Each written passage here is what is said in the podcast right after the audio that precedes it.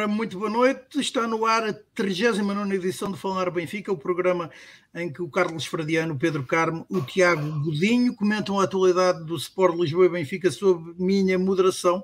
Uh, hoje o Tiago entrará uns minutos mais tarde, uh, mas temos connosco um convidado especial. Trata-se de John Philip Gonçalves, ou John Gonçalves, ou John Philip, conforme queiram. é adepto do Benfica, é, é, conhecido também por ser é, músico, teclista é, dos The Gift, uma das bandas mais conhecidas da atualidade portuguesa, do pop português, mas é também benfiquista. e é, para nós um prazer termos o John conosco, a quem peço desde já uma apresentação e perguntar-lhe como é que vive o benfiquismo, lembrando nós também que o seu irmão Nuno é conhecido adepto sportinguista, é tem, outro, tem outro mediatismo, é, é comentador, pelo menos há uns tempos, comentador televisivo, e, e por, defendendo as cores do seu clube. Uh, John, nunca te deu para isso. Uh, Nunca bem, já... convidado. Boa noite. boa noite. Uh, sim, é um prazer para mim. Primeiro, antes de, antes de falar sobre, sobre essa, como eu vivo bem o benfiquismo, falar que é um prazer estar aqui com vocês. Eu sou habitual um, uh, portanto, espectador do vosso programa, às terças-feiras à noite. Às vezes não vejo as duas horas, mas acabo por passar por aqui, quase sempre. Acho que vocês fazem um trabalho de militância benfiquista impressionante, de aplaudir, não é? Especialmente no último ano, uh, que foi um ano de, de luta. Acho que vocês tiveram aqui um espaço muito interessante de debate, que foi, portanto, para já, começo já por dar os parabéns. Como é que eu vivo o benfiquismo? Vivo o benfiquismo de forma um bocado até mais apaixonada do que eu acho que devia. Um, a chegar quase a caminho dos 50, uh, nada, nada me faria prever que eu continuasse cada vez mais, mais apaixonado, uh, quase infantilmente, mas é, um, é uma paixão que tenho desde criança e que não, não, não abandono de todo e que gosto imenso de acompanhar tudo a ver com o Benfica, desde obviamente o futebol, as amadoras, os, os sub, sub, sub, e tudo tem a ver também com a gestão do Benfica. Uh, Interessa-me, pronto, que, que, é, uma, é, uma, é uma área da minha vida que me, que me mantém vivo e eu gosto de, de, estar informado e estar muito presente naquilo que é a vida do Benfica e tenho, tenho feito isso, quer dizer, desde, desde a minha infância. Portanto, para mim, viver o Benfica é como respirar. E, e é isso, basicamente. Em relação ao meu irmão, uh, o meu irmão é mais novo do que eu, uh, o meu pai, que é do Benfica, não o conseguiu manter no Benfica, porque ele, ao princípio, segundo rezam as crónicas, ele tinha uh, tudo para ser benfiquista, mas pronto, seguiu outro caminho. Tenho a dizer que, a, a, a nível do futebol, eu e o meu irmão temos uma relação absolutamente uh, elevada. Somos talvez, é, é das poucas conversas que nós temos desde pequenos que não discutimos muito, porque praticamente temos a mesma, mesmo que agora esta semana esteja um Benfica Sporting, é sempre um, uma semana boa para mim e o meu irmão termos aqui uma, uma pequena picardia, mas nem isso. Eu com o Nuno somos muito elevados no futebol, falamos muito sobre futebol, muito, muito. Já fizeram muito, apostas muito. com o teu derby? Não, não fizemos, não fizemos apostas. Nós não fizemos muitas apostas, por acaso, mas eu calculo que ele acho que vai empatar, pelo menos, uh, que é o que eles normalmente costumam pedir, e eu acho que vamos ganhar, obviamente, espero eu, vamos lá ver. Ora, um, já temos connosco, entretanto, Tiago Dinho. Eu acabei por não fazer o lançamento uh, da, desta edição. Uh, passei diretamente à apresentação do John e depois de ter dito que o Tiago entraria mais tarde. Os temas que vamos debater não podemos falhar já falámos, já mencionámos aqui o derby, que é o encontro de sexta-feira com o Sporting, importantíssimo, marca o início de uma série de jogos nos quais se pode decidir uma boa parte da época. Aliás, pode-se de, de decidir a presença em três das quatro competições, uh, ou a continuidade na prova. Um, mas o principal tema acaba por ser um, esse, eu não diria encontro, porque o encontro não chegou ao fim, uh, não teve uh, jogadores suficientes de um lado, uh, não sei, ou melhor, na minha opinião, o jogo nem sequer devia ter tido início, mas pronto, esse. Pronto, acho que é isso. É o jogo do campeonato em que o Benfica venceu por 7 bolas a 0 o Bessado, uma equipa que se apresentou com somente 9 jogadores iniciou a partida com nove jogadores e a partida concluiu-se uh, assim que o árbitro apitou para uh, o início da segunda parte, um, para precaver, da parte, pelo menos, do clube adversário do Benfica, que não violaria os regulamentos. Há, neste momento, havia pelo menos três jogadores infectados com Covid-19, com a nova variante Omicron. Aliás, o Bessado tornou-se um, na primeira, no primeiro foco uh, desta nova variante uh, em território nacional um, e também dos primeiros casos na Europa. Um, Tiago Godinho, uh, boa noite. Carlos também, Pedro também. Já começámos a conversa pelo John e, sendo o nosso convidado, ele vai continuar e vai começar por falar, dizer o, que acha, o que achou de todo este episódio. Olha, eu tive, eu tive no estádio, encontrei o Tiago, encontrei o Pedro no intervalo um, e eu, eu não fazia a menor ideia quando saí de casa o que é que ia acontecer. Uh, vi nos jornais que havia um caso de Covid, um surto de Covid lá, mas achei que eles iam jogar como o Benfica jogou ano passado e como outras equipas têm jogado. Quando na fila para entrar alguém dizia que, que, que, que eles iam jogar com 8 ou com 9, uh, a, a, minha sensação na fila foi que o jogo não podia começar Uh, tive logo a sensação, ou seja, não, o jogo não pode existir, não, não, pode haver um jogo de futebol 11 contra 9. Um, e portanto, eu acho que houve um erro grande do Benfica. O Benfica não teve a altura da sua história, na minha opinião, em ter começado o jogo. E eu sei porque é que o começou, é a minha opinião, como é lógico. Eu acho que começou porque o Benfica é Jesus que manda no Benfica, neste momento, no futebol do Benfica, e para Jesus era impensável uh, só o problema de calendário, e, ou seja, era impensável para ele não jogar o jogo. Aliás, viu-se a equipa que ele colocou em campo, não é? Ele queria colocar a equipa para rodar e para, e para ter eh, ali uma preparação, uma semana do derby, e sabendo que os regulamentos dizem que tem que ser um mês, essas coisas todas nós sabemos. Ele não queria nunca na vida adiar o jogo, mas o Benfica não é, não se deve, na minha opinião, reger por esse tipo de, de, de situações. E o presidente do Benfica devia ter dito às 8 e um quarto, ou às 8 e 20, ou às 8 e meia, com o estádio cheio ou sem estádio cheio, a equipa não entra em campo e o Benfica não jogaria o jogo de maneira nenhuma, e depois os regulamentos logo se veria o que aconteceu aos regulamentos. A minha opinião é que o Benfica não deveria ter entrado em campo e devia ter mostrado a grandeza de clube que é uh, com esta atitude. Agora, claro que isso tinha que ter um presidente que manda no clube e que não está, uh, neste, neste caso, a pensar no que é que o treinador pensa, ou o que é que os adeptos pensam. Porque os adeptos iam, obviamente, alguns deles uh, achar bem, outros achar mal. Um, e no caso, mim... no caso de vocês, vocês pagaram bilhetes e o bilhete Sim. implica, uh, uh, neste não, espetáculo, mas... que tem a duração de 90 minutos. Mas em relação ao bilhete, em relação ao bilhete, estava tudo, há uma grande confusão com os bilhetes. Uh, independentemente da receita ter sido para o Bessade, e nós temos, o ano passado, quando foi o Red Pass, colocaram-nos crédito no cartão. O meu bilhete do. Pelo menos acho que está aqui o nome. Eu acho que está aqui. O meu bilhete do, diz nome e, e número de identidade. Não sei se tem lá o meu número de sócio, mas devia ter. E o Benfica poderia perfeitamente dar-nos os 15 euros no cartão, porque são cento e tal mil euros que eram bem-vindos para todos nós, os, os, outros não sabemos, mas pelo menos os do Benfica lá tiveram. Acho que o Benfica poderia fazer isso, também não é por causa do orçamento que tem, não sei quantos milhões, se desse estes cento e tal mil euros a, a, a, para nós, acho que era bem-vindo. Não nos dava dinheiro, mas dava-nos um crédito no, no, no cartão. Mas eu, se não der, também não há problema nenhum, não é, não é por causa dos 15 euros. Acho que nós perdemos uma grande oportunidade no, no sábado de mostrar que, que somos diferentes e que somos um, somos um clube um, que, que, obviamente, não entra em campo já contra nove. Seja na Champions, seja em casa, seja no, seja no sub-16, no sub-15 ou sub-14. Não entramos em campo 11 contra 9. E esta é a minha opinião, foi aquilo que eu senti lá. Eu, quando lá cheguei, estava um casal à minha frente, dois casais ingleses, que não faziam a menor ideia do que estava a acontecer. Reparem a vergonha que é, eles não têm nem WhatsApps, nem bola, nem nada. Compraram os bilhetes, estavam ali e de repente é que vêm, mas o que é isto? Estamos afinal. E temos que lhes explicar, dizer, isto é ridículo. Isto é, o Benfica devia dizer: não, não há jogo, não entramos. Não há, não há, acabou. Independentemente do Bessado, independentemente do, do, do, do Rui Pedro Soares, que é Dr. Jorge conhecemos a figura há muitos anos, e toda esta palhaçada que é a Bessada, hum, para mim, eu se fosse presidente do Benfica, ou se um presidente do Benfica que eu sentisse benfiquista e com nível, era o que fazia. E depois, claro, o Jesus podia bravestar e podia dizer e podia dar desculpas já que o Sporting se corresse mal, que era por culpa do Rui Costa ou que não havia calendário. Não interessa.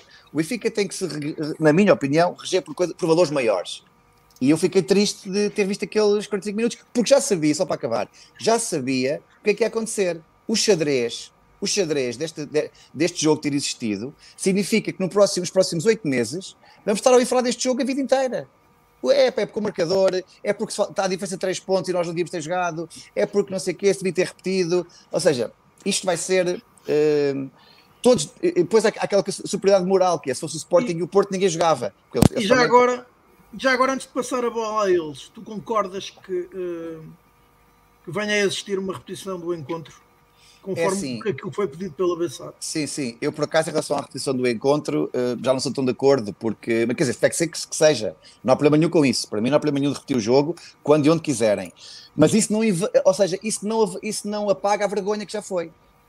Ou seja, a questão é, ok, podemos repetir o jogo, sem problema nenhum, para mim é igual, repetir ou não repetir é exatamente igual e, e conforme o calendário der, tudo bem, até, até maio, há de haver uma quarta-feira que se faça isso. Agora, o que se devia ter evitado, o que se devia ter feito era evitar isto. Se nós evitássemos isto, dávamos um sinal, independentemente de tudo o resto, se foi às 7 e um quarto, se ele ligou. É claro que a cabeçada é que devia ter feito tratar disto tudo, como é óbvio.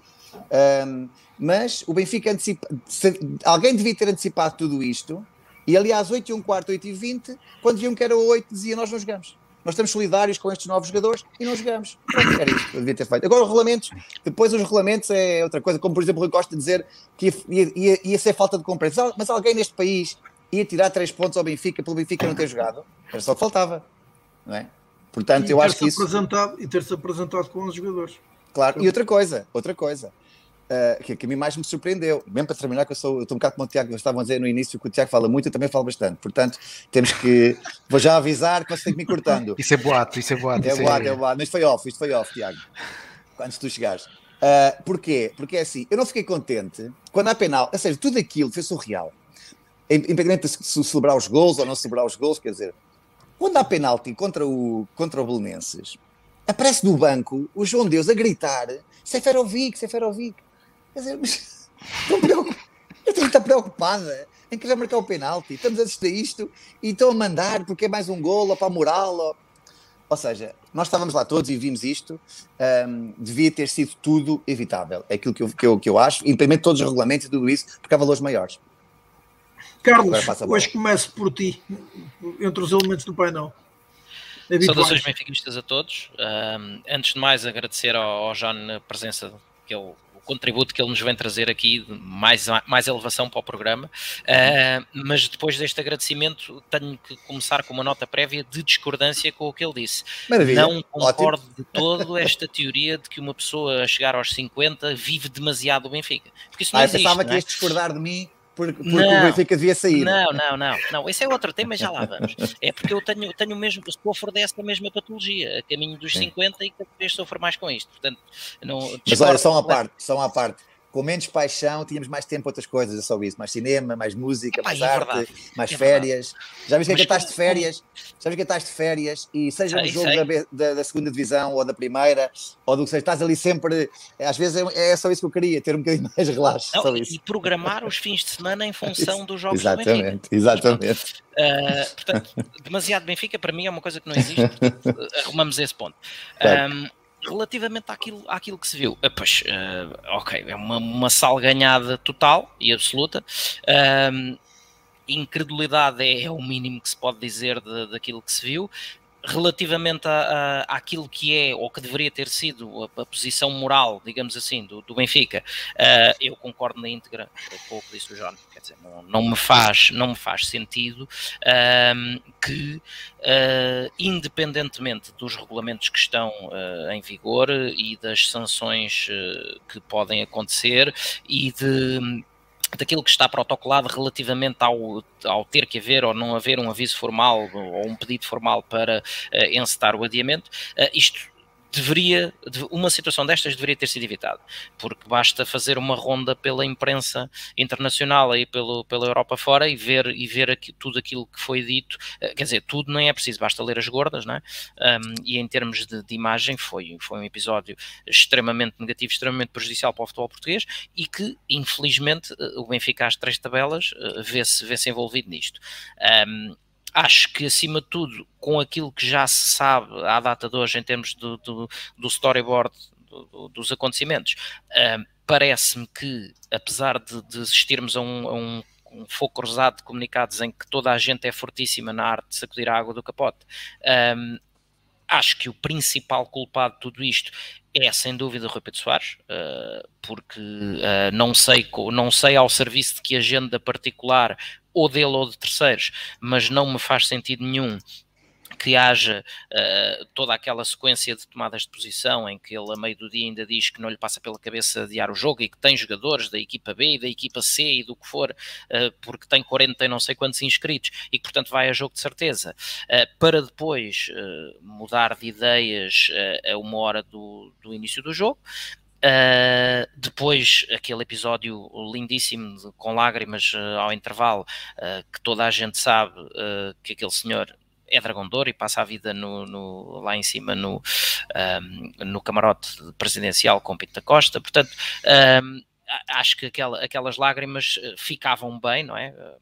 à, nação, nem, nem posso dizer bem à nação belenense, porque uh, o belenenses original, digamos assim, sente-se inclusive é ofendido com, com, os danos de imagem. Uh, ponto esse que, que por acaso Vítor Serpa levantou, que é uh, depois de tudo isto e da colagem que está a ser feita ao Belenenses Clube Centenário, uh, se alguém irá ressarcir o, Belenenses do, dos danos em termos de imagem e de prestígio que estão a ser, que estão a ser assacados ao clube na, na, no seguimento disto. De qualquer forma, Uh, nós vemos que uh, temos ali um, um, uh, um, uma conduta uh, com o seu quê de, de, estranho ou de discutível por parte da, da, delegada de saúde afeta a toda esta questão, que, que numa, prima, numa primeira instância um, ehm, classifica todos os jogadores como potenciais contactos de risco, uh, porque ter-se-á detectado que seria, que seria os primeiros casos da, da nova variante do, do, do, vírus, do Covid. Um, ehm, remete tudo para isolamento e portanto o Belenenses não tinha jogo, não tinha jogadores para ir a jogo, depois de repente estranhamente, quatro jogadores são retirados da lista de isolamento para poder completar uh, os, salvo erro, os nove, uh, que era o, mais o lesionado. Uh, que foi, foi libertado também para que, para que a Bessat tivesse novos jogadores para ir a jogo, e portanto há uma mudança de protocolo, há assim uma sequência engraçada que é, em função de ser um novo vírus, a DGS muda o protocolo, mas muda o protocolo, não avisa a Liga, a Liga uh, diz que, como não, não foi avisada, tudo bem, está a seguir o protocolo, tem X jogadores, está pronto para ir a jogo.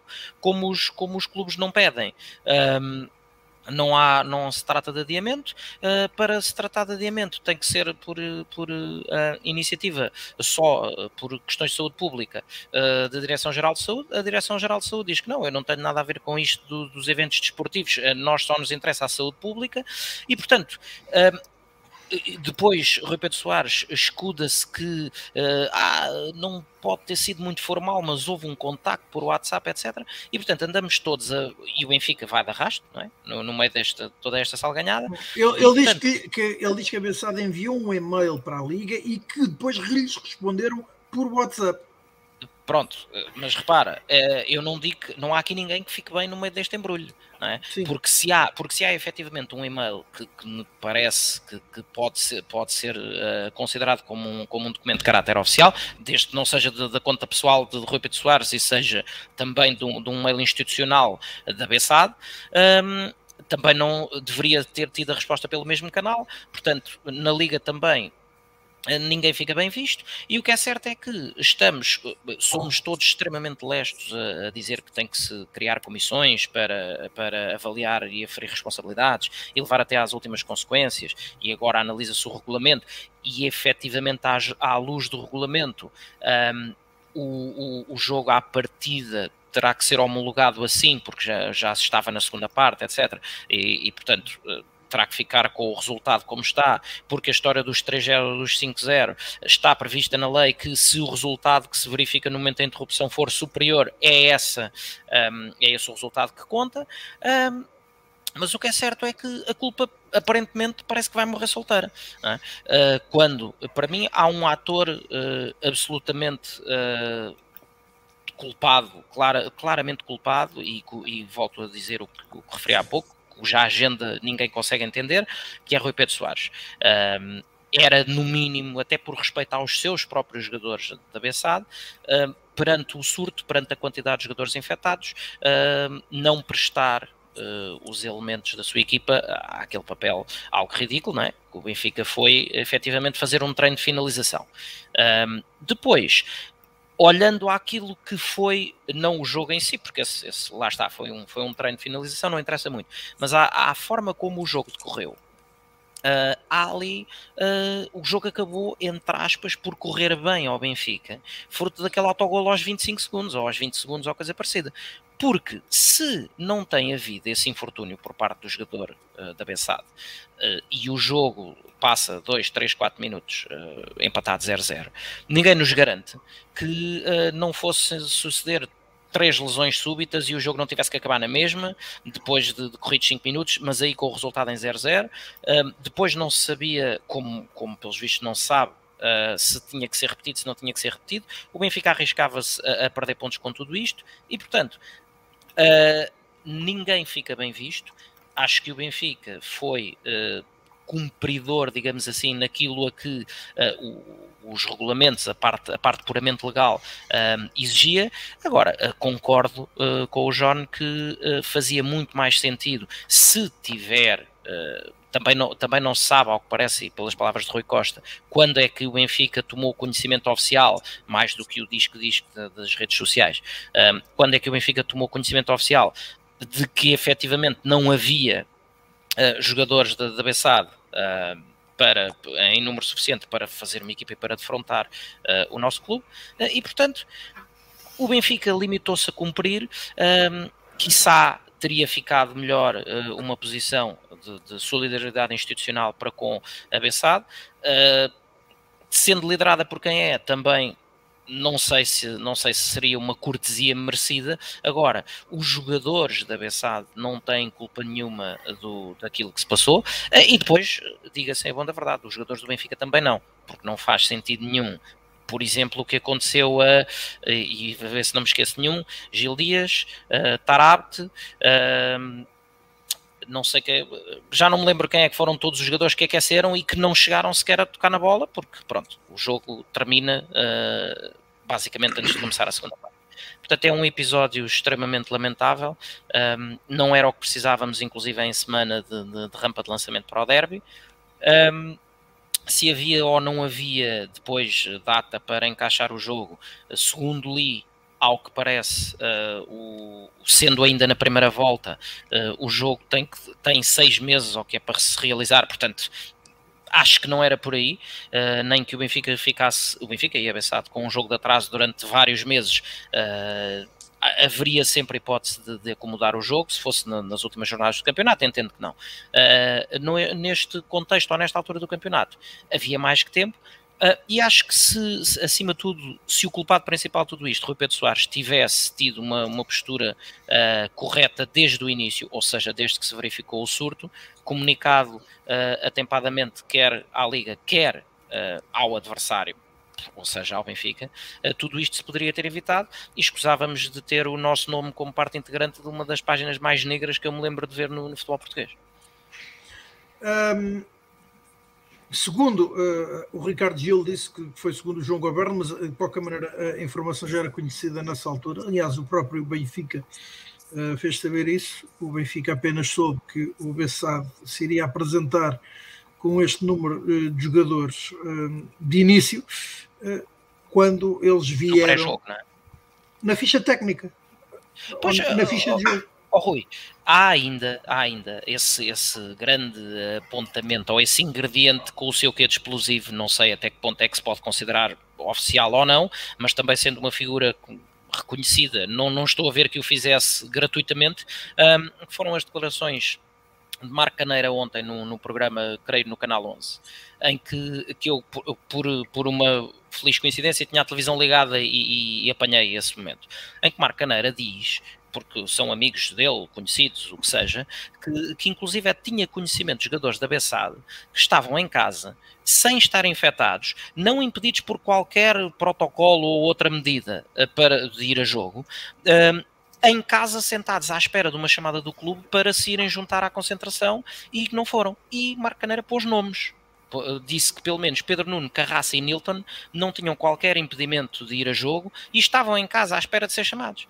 E, portanto, um, isto, por isso é que eu falo, não sei ao serviço de que agenda é que Rui Pedro Soares tomou as posições que tomou, mas quer dizer, um, quando se vem para, para, para a praça pública mostrar que inclusive havia pelo menos mais três jogadores uh, em casa, sentadinhos no sofá, disponíveis para ir a jogo, uh, não se percebe de todo um, aquela tomada de posição do Rui Pedro Soares só que há uma questão, desculpa estar a interromper, só que há uma questão importante que tu estás a falar agora, que é, falaste em cortesia institucional, ainda há pouco, e estás agora a falar na questão que havia três pessoas em casa que podiam ter jogado e não jogaram. Ora, se às 8h20, 8 e um quarto, 8 horas, o Benfica sabe que são 8 ou 9, independentemente de ser o Porto, ser o Pinta Costa, ser o Rui Pedro Soares, ser a pior pessoa do mundo do outro lado, a partir do momento que o Benfica diria, ou dissesse, não jogo contra 9, aí sim a culpa estava do outro lado. Porque depois o que é que havia, qual é que era o xadrez? O xadrez era, mas porquê é que tem 9 estão pessoas em casa que não jogaram? O que é que ele queria com isto? É, é, repara, o, a, a, culpa era automaticamente, imediatamente colocada no, só num lado. E nunca não, o, Benfica, o Benfica podia não saber desses três jogadores. Está bem, não, não, eu, não interessa. Não, a questão aqui é. Eu não retiro a questão que, que tu mencionas da, da, cortesia ser importante. É, não, não, e, é, e mas, concordo mas, contigo que deveria ter Mas não é institucional. A cortesia não é, para, não, não é uma cortesia a favor da Bessade. Não, não, não, é nada disso. É, acima de tudo, é a favor dos próprios jogadores e da verdade esportiva. É, é, o Benfica não joga contra nove. em nenhum momento. Em nenhuma situação. Pode ficar contra nove ao fim de 10 segundos. Isso é, pode, até é bem-vindo em alguns, jogos. Isso aí, isso aí, isso é, é outra conversa. Questão, isso é jogo. Pronto, Agora, o, é, em nenhum momento entra contra. É a minha opinião, atenção, é? Então, eu não, não consigo admitir. Não se joga contra nove da mesma maneira, quer dizer, pronto, é, isto enerva-me um pouco porque uh, há pessoas que pensam totalmente o oposto, mas para mim tem uma questão de princípio. Acabou. Não, não tem, e nós estamos a intelectualizar muito. Para lá, nós quando somos putos, quando há 11 contra 9, não se passa um para o outro lado. Quantas vezes isto aconteceu? Olha, nós nos guias fazíamos Benfica Sporting, muitas vezes. E a malta do Porto tinha que escolher ou um ou outro. E os do Porto jogavam às vezes no Benfica, outras vezes no Sporting. Sabem para quê? Para ficarmos com o mesmo número de pessoas. Isto é uma brincadeira de, de estrada, de jogos de estrada. Portanto, certo. se nós fazemos Para. isto num bairro, num joguinho a não contar, é, é, chega lá acima e diz: Espera lá, são 8, são 9. Não, nós só começamos a jogar quando eram 11 para 11. Pronto, Aqui é há, até, há, há, até, uma questão de, de, de não auto-reconhecimento do estatuto que o Benfica tem. É.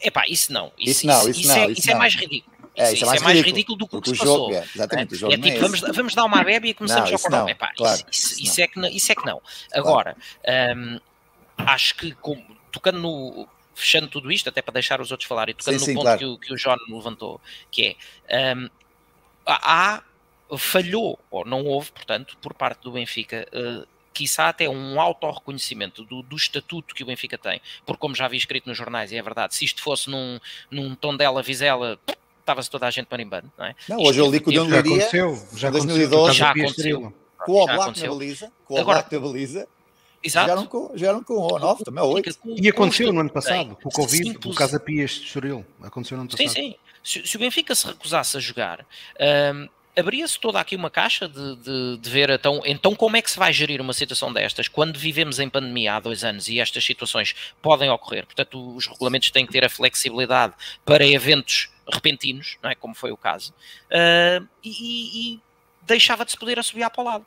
Assim, pode-se continuar a subir para o lado durante mais uns tempos, porque agora isto vai continuar a guerra dos comunicados e dos processos e das comissões de averiguação e vamos ver se não vão descobrir precisamente nada, que, que é aquilo que também já estamos mais ou menos habituados. Não é?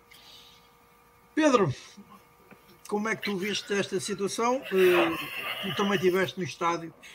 Um, ehm, era vocês adeptos, um, e neste caso sócios do Benfica que se deslocaram ao Jamor já desconfiavam que isto pudesse vir a acontecer? Uh, ora, boas noites, claro que sim. E Antes já agora mais... a tua opinião sobre, sobre o sucedido. Claro. Antes de mais, uma saudação especial ao John. Finalmente Dá temos Pedro. alguém com, com pouco cabelo que percebe futebol neste programa. Portanto, felizmente já era tempo. Não é, uh... não é verdade, o Tiago é especialista. O Tiago é especialista. Hein? Bom, um, o que posso dizer, Rui, é que nós estávamos todos na, na, naquele maravilhoso convívio para jogo que, que, é das poucas coisas que o futebol ainda não conseguiu, ainda não conseguiu matar. Uh, e estávamos sistematicamente em dúvida se havia jogo ou não, porque pronto, já sabia, já sabia as conversas, de, etc. Um, isto é tudo, isto é tudo uma palhaçada e um sinal claríssimo de, de quão longe a nossa liga e os nossos responsáveis estão de termos um, um futebol a sério, um futebol profissional, um futebol um, vendável ao exterior, como eles tanto querem. Uh, há tanta coisa para, para melhorar e, acima de tudo, a forma como. O principal prejudicado disto tudo foram os adeptos, ou seja, mais uma vez o adepto de futebol é tratado com desprezo total, seja o adepto do Benfica ou aqueles dois ou três adeptos que existem do Bessado, não sei se ainda existe, mas pronto, calhou ser o Bessado desta vez, mas podia ser outros clubes, como já houve outras situações. Isto é um total desrespeito por, pelo adepto de futebol. E resulta de termos dirigentes que pouco ou nada percebem de, eu não sei se percebem, mas estão-se pura e simplesmente a, a marimbar. Uh, isto parte logo também da premissa de uma, guerra, de uma regra que existe, que é, é inaceitável que, o, que um futebol, que um jogo de futebol possa começar de 9 para 11. É inaceitável. Seja por que motivo for. Não faz sentido nenhum um jogo de futebol começar logo num, com uma situação destas, 9 contra 11. Não, eu acho que não faz sentido nenhum. Ainda para mais, por questões de pandemia, nós tivemos, estamos há dois anos na pandemia, Estivemos um campeonato inteiro sem adeptos no estádio. Esta gente teve mais que tempo para precaver situações destas. E não precaveram, não fizeram absolutamente nada. Olha, antes, uh, desculpa interromper-te, eu vou dar, vou dar uma informação a quem não tenha ouvido, pelo menos nos últimos dias, ou ontem, creio. Um, a bola branca, um, a bola branca uh, da Rádio Renascença falou um, o presidente da Associação de Futebol de Lisboa, que nas suas competições tem uh, explícito, um, ehm, tem na sua regulamentação para esta temporada, que num encontro onde haja um, pelo menos seis jogadores um, afetados ou infectados, neste caso com Covid-19, um, que uh, os encontros uh, são pelo menos adiados Simples, simples. Não, Era... não, não, não há grande. Porque assim, nós estamos aqui. Não todos... se entende a, a, ver isto uh, em competições que não são profissionais. Claro, não faz sentido. Profissionais não... não faz sentido estarmos. Uh, nesta... E agora, repara, agora nós temos todos aqui ao tio, ao tio que está aquele infectado, está o outro infectado, os jogadores em isolamento, etc. Ou seja, eu, eu vejo. Há muita gente a comentar do, se o Benfica devia ir a jogo ou não ia, se, se o jogo devia ser realizado eu pouco ouvi falar de que o Benfica correu um sério risco, porque houve mais riscos, mais pessoas, mais clubes, mais, mais responsáveis correram esse risco, mas agora interessa-nos ao Benfica. O Benfica correu sérios riscos de ter jogadores seus, ter staff seu infectado com Covid e, e com consequências de não poder jogar neste nestes jogos que agora vão começar esta semana, neste, neste mês terrível para, para as aspirações do Benfica esta época. Portanto, nós corremos sérios riscos de ter os jogadores nossos eh, impedidos de jogar. E isso foi muito pouco falado no início do jogo, antes do jogo. Portanto, para mim, era uma das fortes razões do Benfica ter feito mais do que fez. O Benfica cumpriu os regulamentos, cumpriu. Acho que isso é, é indiscutível, é inatacável, não, não pode haver. E temos aqui, eu tenho estado aqui a ler os comentários, e, e de facto, há verdade. O que é que acontecia se o Benfica dissesse que não? Podemos dizer que a força do Benfica é tal que Benfica, não havia coragem de castigar o Benfica. Eu não, não sou assim tão otimista nessa questão, não sei se isso a acontecer. É verdade que se o Benfica diz que não e o Belenenses diz que sim, provavelmente seria o Benfica ficaria com falta de comparência, seria o Benfica penalizado com, com, com uma derrota.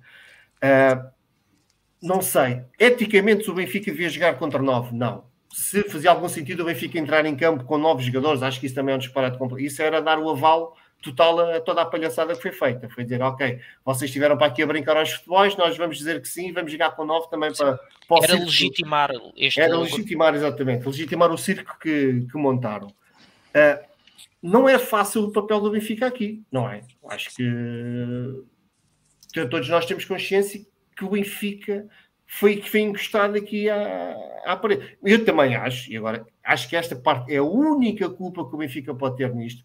Eu acho que o Benfica não quis adiar o jogo. E eu agora estava aqui a ouvi-los. Uh, pronto, há outro dado que eu, eu, durante este tempo todo tive a ouvir que o, o, jogo a ser adiado tinha que ser realizado no próximo mês, durante o próximo mês. Havia, ouvi falar nisso. 30 Portanto, dias. quanto? 30 dias. 30 dias. Portanto, ou seja, tinha que ser durante o mês de dezembro, no meio deste calendário caótico que o Benfica vai ter no mês de dezembro. E o Benfica não quis isso, pronto, não queria, por, por isso simplesmente, e portanto não forçou o adiamento. Eu tenho certeza que foi esta a razão, a grande razão do Como é Benfica lógico. não, não, não Não forçar o tem dúvida nenhuma, como é lógico, Agora- essa é a razão principal. Claro que não Ridículo, dava jeito, não é? claro, Claro. ridículo. É absurdo uma situação destas ter que ser resolvida em 30 dias. Não faz sentido. Ou seja, os regulamentos estão, pecam todos logo de início. É, quer dizer, o regulamento permite que, que uma equipa possa jogar com 9. O regulamento é obscuro na questão do Covid, com jogadores infectados, não jogadores. Não se decide, a DGS não decide, o delegado de saúde não decide, quer dizer, ninguém decide e depois acontece isto que já toda a gente previa que ia acontecer, que era mais cedo ou mais tarde um, um jogador do Belenenses cair e acabava o jogo.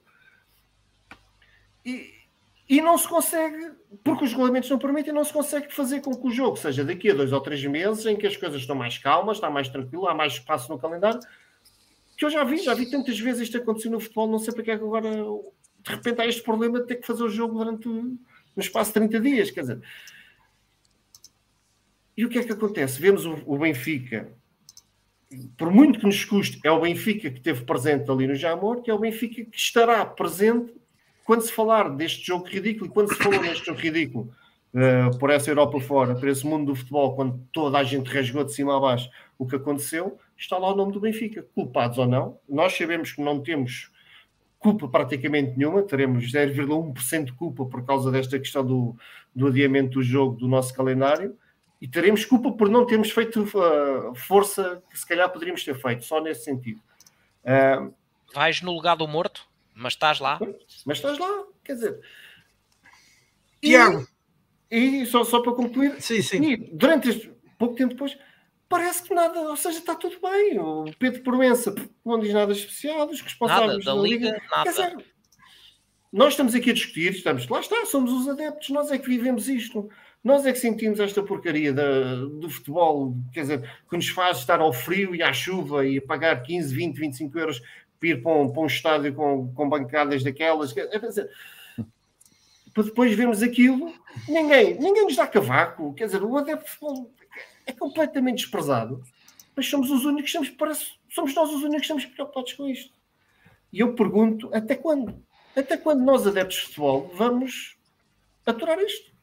Se um dia nós desistirmos, o que é que será desta gente? Tiago, não sei se queres responder a esta pergunta, não sei se é apenas retórica ou verdadeira de Pedro Carmo, eh, e dar a tua opinião sobre o sucedido. Boa noite a Ou todos. o que não sucedeu, ou que também não sucedeu eh, na- no Estádio Nacional. Boa noite a todos. Um abraço especial a John. Um abraço, Tiago. E, e vou começar por discordar dele sobre esta posição Já que eu já falámos sabia. esta semana já sobre isso. falámos, falámos Já esta falámos. semana sobre isto. Já, já eu discordámos. aqui e discordamos, e discordamos, porque eu aqui hum, acho que o Benfica a única coisa que poderia ter feito, e sou favorável, e eu já disse aqui várias vezes, que o Benfica deve tomar posições claras sobre vários temas, publicamente, para os seus sócios saberem o que é que os seus dirigentes defendem. E o Benfica, eh, face àquilo que se passou no Jamor, e quando o Benfica teve conhecimento que o cabeçado eh, ia apresentar-se com novos jogadores, o Benfica devia eh, ter comunicado a dizer que era uma vergonha para o futebol nacional, mas que sem a Liga interromper o jogo, o Benfica não iria cumprir os regulamentos e, portanto, iria se apresentar em campo. Muito bem, justo. Iria se apresentar em campo. Eh, mas que era uma vergonha para o futebol nacional. Mas tudo bem, Porque antecipava-se. Sim, sim, sim. Antecipava-se. Muito bem, antecipava-se. muito bem, é uma- é opção. Porque, eh, caso contrário, aquilo que se nós não nos apresentássemos, eu já estou a ver eh, o que é que ia suceder de seguida, que é o Benfica não quis ir a jogo e, portanto, vamos entregar os três pontos, era uma vergonha, estávamos aqui a bater, ou seja, era mais uma vergonha de uma vergonha. Aquilo que se passou no, Jam- no Jamor foi uma vergonha. É o primeiro jogo na minha vida que eu me recordo de não ter festejado um gol do Benfica, eh, Claro. porque, quer dizer, festejar naquelas condições, eh, enfim, eh, e depois é, é- há aqui uma, uma nota que demonstra eh, mais do que o Rui Pedro Soares, que, como já falámos aqui, todos sabemos quem ele é, diga-se de passagem, é uma, é uma figura que também ainda persiste no futebol português, graças, infelizmente, infelizmente, ao Sport Lisboa Benfica, neste caso ao seu ex-presidente, que muito o ajudou, que muito ajudou, e isso infelizmente é público. Caso contrário, esta figura eh, sinistra que usurpou eh, um clube histórico eh, de Portugal eh, já há muito tempo provavelmente não estaria no futebol português. Eh, a verdade é que o que está aqui em causa é a Liga. E isto é a Liga que há três anos, não foi há cinco ou seis, permitiu que um, um, um, campo fosse invadido por adeptos, e atenção que eu não estou aqui a querer puxar a coisa para a clubite, mas só para fazer aqui a, a, história de alguns processos do futebol português, que um grupo de adeptos invade o estádio porque supostamente as bancadas não têm condições, e um mês depois os adeptos do Benfica foram ao mesmo estádio e encheram a mesma bancada e já não houve problema nenhum. Eu estive e lá esse, e correu tudo bem. E esse jogo foi disputado, e esse jogo foi interrompido, foi disputado não 30 dias, porque lá está, não havia calendário, foi disputado 60 dias depois, o que faltava jogar dessa partida. Eh, esta é a mesma liga que permitiu, há dois anos, que ainda hoje não sabemos se não foi o princípio de Covid, por exemplo, em Portugal, porque havia pouco, havia pouco, na altura havia muito pouca informação, aquilo que aconteceu com o Vitória Futebol Clube, em que o Sporting, legitimamente, legitimamente, depois nós podemos criticar uh, a atitude, mas legitimamente recusou a ceder a um pedido do Vitória Futebol Clube para adiar o jogo, eh, quando o Vitória Futebol Clube estava a ser completamente eh, dizimado por um conjunto de baixas, eh, por, por, por, por, uma constipação que estava a afetar a grande parte dos jogadores. E lá está, o repito, Sporting, o Sporting na altura, exigiu que, que na altura o Vitória mostrasse relatórios médicos a comprovarem-no. Sim, e esses e, relatórios foram provados foram? E, e, e, eles acabaram, ainda por cima o Sporting já na altura tinha como, tinha como presidente um médico, eh, portanto, que ainda... Eh, mas é legítima, podemos criticar ou não essa opção do Sporting, mas foi legítima. A verdade é que o Vitória apresentou-se em campo muito debilitado. E o, o que é que eu quero dizer com isto? E estou aqui a dar três exemplos de dois deles que afetaram dois clubes, que dois, dois nossos rivais, dois nossos rivais que foram eles que tomaram essa posição, ao contrário desta, o Benfica aqui, na prática, uh, omitiu-se de dizer qualquer coisa antes do jogo. Que isso é que eu lamento.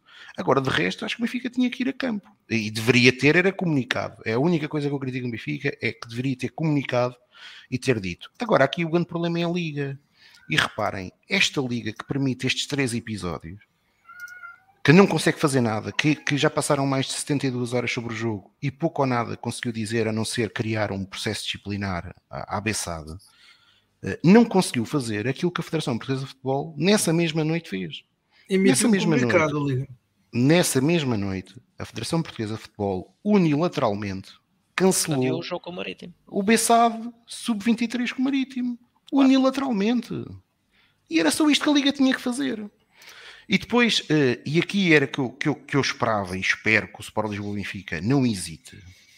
Como é que alguém uh, tem uh, ou pensa que nós podemos, enquanto adeptos, e principalmente aqui na qualidade de associados do Sport Lisboa Benfica, pensarmos em centralização desportiva, em centralização de direitos televisivos, com, esta, com, com este tipo de, de vergonhas?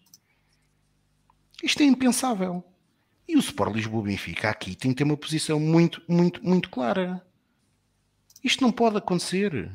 Não há centralização. Não, não passe pela cabeça de ninguém que vamos permitir uma centralização de direitos televisivos geridos por um bando não é de amadores, porque os amadores normalmente têm uma vantagem, são amadores porque não executam uma atividade a 100%, mas têm paixão, têm amor por aquilo que fazem, mesmo de forma amadora, seja na música, seja a jogar futebol, seja, seja a comentar, como nós aqui, uhum. mas fazem-no com paixão. Isto são incompetentes que estão ao serviço do futebol. Que, incompetentes que têm outros interesses. Porque isto é inadmissível que ao fim de 72 horas ninguém ainda se tenha admitido. Ou que ninguém ainda tenha posto a mão na consciência e tenha assumido a culpa. Porque Portugal porque isto é mesmo assim, a vergonha das imagens que estão a passar na imprensa internacional dizem tudo sobre o que é que foi este episódio. Já para não falar aqui naquilo que, e vou acabar uh, com aquilo que o Pedro Carmo disse. É, é, quer dizer, é, é, é este, este, estes, estes dirigentes não merecem uh, clubes que, com a grandeza e com a massa adepta que tem o Sport Lisboa Benfica. Estes dirigentes, estes dirigentes em Portugal merecem efetivamente clubes como a Bessade, que não têm adeptos, que é uma coisa inexistente. É isso que estes, que estes dirigentes merecem. Porquê? Porque Alguém é, dizia. É, é inadmissível, é inadmissível, inadmissível que todos nós que tivemos no Jamor, uh, minutos antes, não se sabia se havia jogo ou não. Inadmissível. É inadmissível que adeptos que, que tiveram que fazer deslocações, que fizeram 200 a 300 km para ir ver um jogo e que viram 45 minutos daquele triste espetáculo. Quer dizer, só em Portugal é que isto acontece. Aliás, é por isto, e é por isto. Pois é engraçado que estes dirigentes são os mesmos que se queixam. Ah, e tal, o governo não nos dá atenção nenhuma. Claro que não dá nenhuma atenção. Porquê? Porque o governo sabe que é com estes dirigentes este poder político ou outro qualquer, sabe que é com a estirpe destes dirigentes, reféns de um conjunto de outras circunstâncias, basta ver que este episódio do Jamor, eh, por acaso, liderado, neste caso abeçado, por um dragão de ouro, ajudou a camuflar aquilo que foi a última semana eh, de investigações eh, e de casos no Futebol Clube do Porto. É estes, são estes dirigentes que, por exemplo, não são capazes de ter uma posição firme contra aquilo que eu, enquanto adepto e associado, acho que é vergonhoso. Acho que é vergonhoso que o governo, para as medidas do Covid, exija a quem é vacinado ter que fazer um teste negativo. Ou seja, além de ter sido, de, de, de, de a partir de hoje, os adeptos terem que ter uh, a vacina, têm também que fazer obrigatoriamente um teste de Covid. Ou seja, por exemplo, um caso de quem quiser acompanhar o Sport Lisboa Benfica no mês de dezembro, vai ter que fazer sete testes. Sete testes. Quer dizer, é, só estes, só estes dirigentes que estão uh, completamente maniatados e que uh, vivem com base noutros interesses, é que até hoje nenhum deles foi capaz de dizer qualquer coisa. E, portanto, uh, respondendo diretamente àquilo que o Pedro Carmo disse, acho que vai haver um dia que provavelmente, se calhar os adeptos que ainda resistem a isto, fiquem, eh, cansem-se disto e provavelmente o futebol em Portugal pode, pode, pode, pode ter o fim de outras atividades eh, e, portanto, ser algo que passa a ser residual. Infelizmente, quando se trata assim, eh, os principais consumidores do produto é, é, é, uma, é uma tendência, porque não há nenhuma outra indústria que trate assim os seus clientes. Uh, concordo, uh, concordo e, e, agora faço uma pergunta a todos que é aqui deixada pelo uh, foi aqui deixada ao Tiago, mas eu estendo a pergunta a toda a gente porque isto também passa com passa com modelo de governação. Um, a Federação Portuguesa de Futebol então adiou o encontro o encontro de sub-23 do Bessado com o Marítimo a Liga não foi capaz de unilateralmente, seja porque, por que motivo for, eh, pode ser inclusivamente regulamentar, um, e por, ter, por ser dirigida uh, pelos clubes, ou, um, as, sua, as suas uh, decisões serem emanadas dos clubes, não, um, não adiou este encontro. e pergunta ao Rafael Azevedo Moreira, e eu deixo a pergunta aqui para todos começando, pode ser pelo Tiago, que até foi dirigido a ele, uh, sugeres uh, que se passe, ou se sugerem que se passe a tutela do campeonato para a Federação, uh, voltando a acabar com a Liga, diga-se. é um organismo que começou, teve uma existência e depois um, foi extinto e, e depois voltou anos mais tarde. Não, eu, eu, eu, não sugiro isso. Eu sugiro é que exista quem lidera das duas uma. Ou está, ou é submisso aos clubes, ou tem que tomar posições. E aquela posição, e houve alguém que dizia há pouco, falava aqui nos comentários em bom senso, era uma questão de bom senso, era o produto que estava em causa. Portanto, se o presidente da Liga não é capaz de os tê-los no sítio para impedir aquilo que mata o seu produto, que mata aquilo que ele gera, então não está lá a fazer nada. Porque os clubes, é tudo verdade, são os clubes que, que regulamentam uh, a liga, são os clubes que fazem isso tudo. Mas ao fim do dia alguém tem que decidir. E ali o que se pedia era isso. Era uma decisão rápida e que não colocasse em causa o produto que é o futebol. Carlos. Oh, oh, Rui, eu acho que aqui nós estamos perante um cenário. Tu mais ou menos já respondeste à pergunta, à, à pergunta que fizeste uh, com, com, a tua introdução à mesma.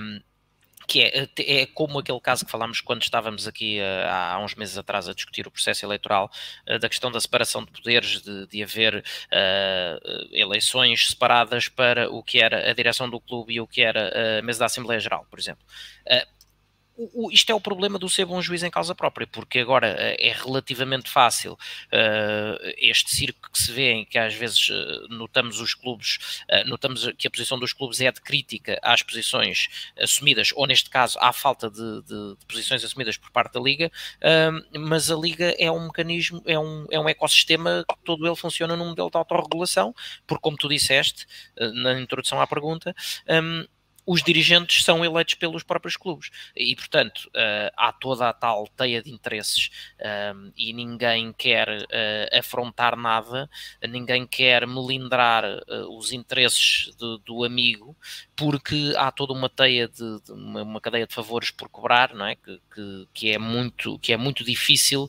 um, de contornar neste, neste ecossistema fechado. a passagem ou não, independentemente de, de, de das questões uh, contratuais e comerciais que, que, que estejam envolvidas. Um, a passagem da, da, tutela do campeonato para a Federação Portuguesa de Futebol traria, acima de tudo, o condão de, dessa separação de poderes e de trazer uh, para o papel de decisor um órgão que seja completamente independente uh, dos clubes. Um, enquanto tivermos este modelo, ou, ou mesmo podemos ter uma liga na mesma, o, órgão, o organismo que existe, mas sem ter um, o, o, o, seu quadro de dirigentes eleito pelos próprios clubes que são depois os principais interessados na, na, nas decisões que são tomadas.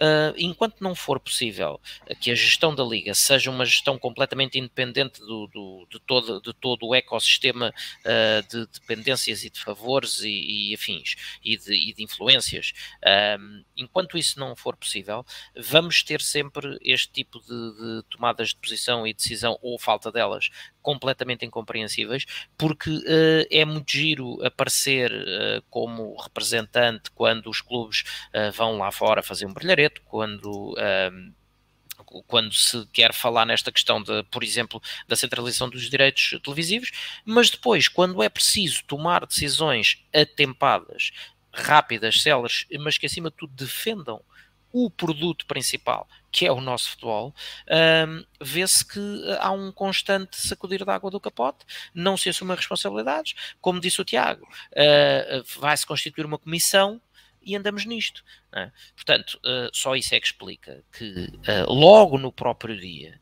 de Pedro Proença não se ouviu rigorosamente nada e, e foi preciso esperar um, quase 48 horas para vir aquele tal comunicado altamente vazio, uh, em que basicamente uh, traduz-se em, em, três palavras que é a culpa não é minha, vamos ver o que é que se passou. Pronto, é só isto. É só isto que a Liga, que, a Liga, que é o principal órgão dirigente, do, do o principal responsável da organização do nosso campeonato, é, é apenas isto que é a posição assumida pela Liga. Portanto, é um órgão completamente esvaziado de poder, uh, totalmente submisso aos interesses dos clubes que, que, nomearam quem lá está. Uh, todos, atenção, não há inocentes nesta equação. Uh, o Benfica está incluído, uh, como estão os outros clubes também, porque, inclusive, e eu falei nisto aqui há, há, há, uns quantos programas, quando se abordou o tema, não sei se recordam, logo no início da época, da calendarização da, da Liga e, e, depois as datas de pausa e os jogos encavalitados e uma taça da Liga com muitos, com uh, no regresso a um formato uh, normal de mais jornadas numa época que já estava algo comprimida, que é críticas de todo lado e mais algum à Liga. E depois vieram eleições. E a eleição do, do, do elenco atual foi que foi unânime. Portanto, unânime por parte dos clubes. Portanto, agora nós temos, nós temos na, na, direção da Liga aquilo que merecemos e, acima de tudo, aquilo que escolhemos. Portanto, não, não vale a pena. Um, de ser assim demasiadas críticas, porque enquanto for este ecossistema, este, este circuito fechado, uh, não, não, não tenho qualquer tipo de esperança que, que, nada. Uh, teria que haver independência na, de poderes na, na organização do, do Campeonato Nacional. Deixa-me só dar aqui uma nota rápida, que é este ecossistema não muda na federação. Porque este é, na federação, quem manda são associações. E cada associação tem um peso diferente consoante os clubes que representa. E os clubes que estão na primeira liga, que estão na segunda liga. Ou seja, as, as associações de futebol que mandam na federação são lideradas pelos clubes. Na prática é isto que acontece. Oh, Tiago, agora, avance o, para um modelo profissional então. Agora, não, mas isto é profissional, não é? A questão não, não. é que em Portugal, profissional em Portugal, em Portugal, em Portugal não existe não existe por parte dos clubes. Uh, aliás, uh, esta situação em, foi, foi. Já foi, agora, foi... em Inglaterra, a liga é eleita pelos clubes, os corpos, mas depois a direção toma decisões.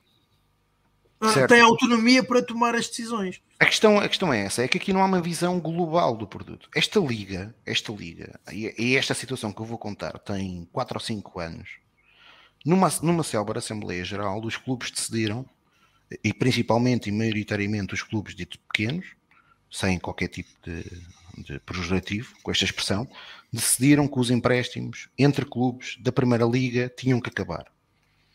E foi uma grande festa, supostamente dentro dessa Assembleia Geral. Também se diz que depois, à saída exatamente dessa reunião, os, muitos dos clubes que tinham votado favoravelmente a essa medida perceberam aquilo que tinham feito. Porquê? Porque muitos deles eram constituídos por, ou constituíam os seus plantéis com emprestados do Benfica, do Sporting e do Porto. Certo. E foram a correr, marcaram uma Assembleia Geral Extraordinária para reverter aquilo que tinham aprovado. Portanto, isto demonstra o quê? Isto demonstra, isto demonstra só que em Portugal, essencialmente, ninguém é capaz, e contra nós também falamos, uh, ninguém é capaz de pensar mais longe que o seu próprio umbigo. É por isso que eu sou muito favorável a que as propostas do Benfica, por exemplo, no caso da centralização de direitos televisivos, que eu tenho muitas dúvidas que devesse avançar. Aliás, eu sou favorável que o Benfica combata isso. Infelizmente, não é essa, não é essa a sua posição, mas que deveriam ser propostas que eh, fossem do conhecimento público, não fechadas em gabinetes, para poderem ser discutidas e para poderem ser validadas pelos próprios adeptos. Porque o que eu temo que vai acontecer com, com a centralização dos direitos televisivos, por exemplo, é que vamos ter uma verba não muito superior àquela que existe atualmente, a ser redistribuída por mais patos bravos que têm estádios vazios, eh, mas que vão poder comprar mais dois ou três BMWs para eles e para as suas famílias. E é isso que nós, enquanto adeptos, deveríamos combater, porque nós, quando falamos no espetáculo, nós hoje temos um produto que é um produto que não é vendável a ninguém lá fora, principalmente com uh, situações deste género, como há, como há que ocorreram no sábado.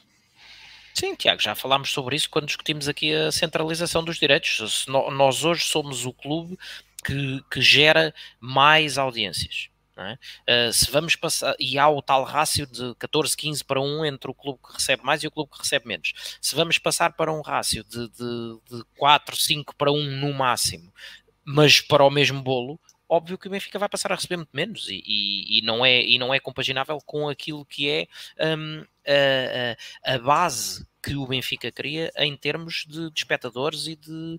Um, e de adesão ao produto televisivo, nos canais pagos, etc. Portanto, eh, estamos plenamente de acordo. Uh, agora é como te digo, uh, não, eu só estava a responder à possibilidade se era na federação ou não, tanto se me dá. Uh, acho é que enquanto não for uh, um órgão independente, porque o Rui disse, e é verdade, na, a Inglaterra funciona assim. Pois, mas isso é a Inglaterra. A Inglaterra, os jogadores também não se atiram para o chão uh, quando passa uma mosca.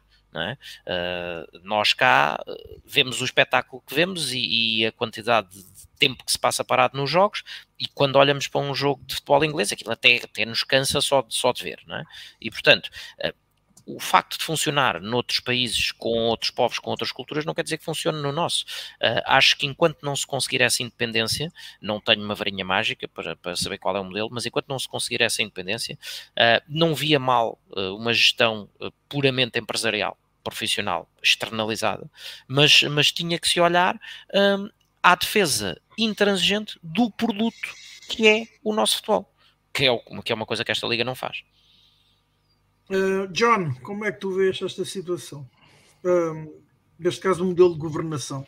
Uh, se esta situação uh, com outro organismo ou com outra gestão, inclusivamente a Federação, se esta situação se repetiria, um, ou se o produto futebol português seria comercializado e exposto de outra forma.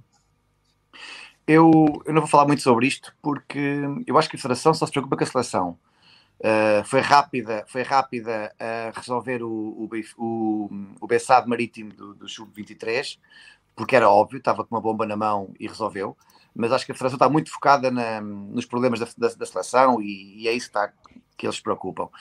Agora, a Liga com outras pessoas, ou com outro tipo de pessoas, uh, até independentes, que há dos clubes, não sei, poderia, será, poderia funcionar, mas eu acho que neste momento o que temos é a Liga, como a Espanha tem a Liga, como outros têm a Liga, e há, e há uns que são controlados pela, pela Federação, Portugal neste momento tem a Liga, e eu acho que isso é uma questão que não se coloca, mudar as pessoas talvez, mas um, e as mentalidades basicamente é isso, quer dizer, neste caso específico, e perguntávamos a bater mais no ceguinho, era óbvio que a Liga tinha que dizer qualquer coisa, e só disse três dias depois, e não teve coragem de dizer nada no dia. Portanto, um, em relação à centralização dos direitos, vamos ver o que é que vai acontecer. Eu acho que o Benfica uh, tem que defender ao máximo, ao máximo, ao máximo que, aquilo que, que é a sua posição e depois logo veremos. Mas eu não, não, não tenho uma posição muito clara sobre se com a Federação isto melhoraria. Pedro, e tu? Uh, eu também acho que não, ou seja, porque aqui o, qual é o, o problema não é a federação ou a liga, o problema é a qualidade, competência, independência, eu concordo com esse termo que o Carlos usou muito, a independência do, dos nossos dirigentes porque a federação, os, o poder, o, os corredores de poder podem ser diferentes, mas os dirigentes serão os mesmos. E, não, e basta só olharmos para ver quem é que é o presidente da Federação Portuguesa de Futebol e o que é que ele, onde ele esteve envolvido há uns anos atrás e, e o passado todo que traz. Portanto, Já agora aqui... deixa-me só, deixa só colaborar uma coisa: o presidente da Federação e o diretor executivo. De onde é que eles vieram os dois? Todos, exato. Ou, ou seja, então temos o problema são os dirigentes. Eu, nós várias vezes damos o exemplo da, é, até mesmo para a centralização dos direitos, isso tudo, damos o exemplo de outras ligas, nomeadamente a Premier League, porque parece lá que tudo funciona muito bem. E funciona porque há confiança. Ou seja, os dirigentes lá da, da, da liga lá deles, da Premier League, também erram, também cometem os seus erros, mas a, a, a, a percepção que passa é que são erros qualquer um pode cometer. Pronto, não são erros propositados, não são erros de tendência clubística, não são erros para prejudicar este e beneficiar o outro.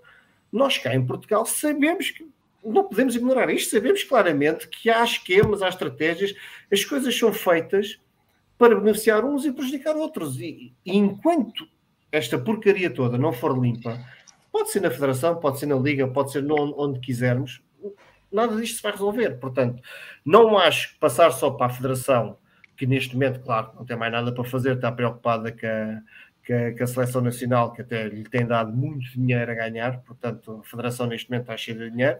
Podia resolver o problema do Estádio de Jamor, que, que e dotar o Estádio de Jamor de, de, uma modernidade que, o, que aquele espaço precisa e merece. Uh, não sei, quer dizer, tanto faz, estamos aqui a discutir se é a Federação, se é a Liga, porque os dirigentes acabam por ser os mesmos e o problema, o grande problema está na qualidade dos nossos dirigentes, neste caso na falta dela, numa incompetência gritante, de um, num distanciamento total do, daquilo que é o futebol, na, na sua paixão, na sua essência. No...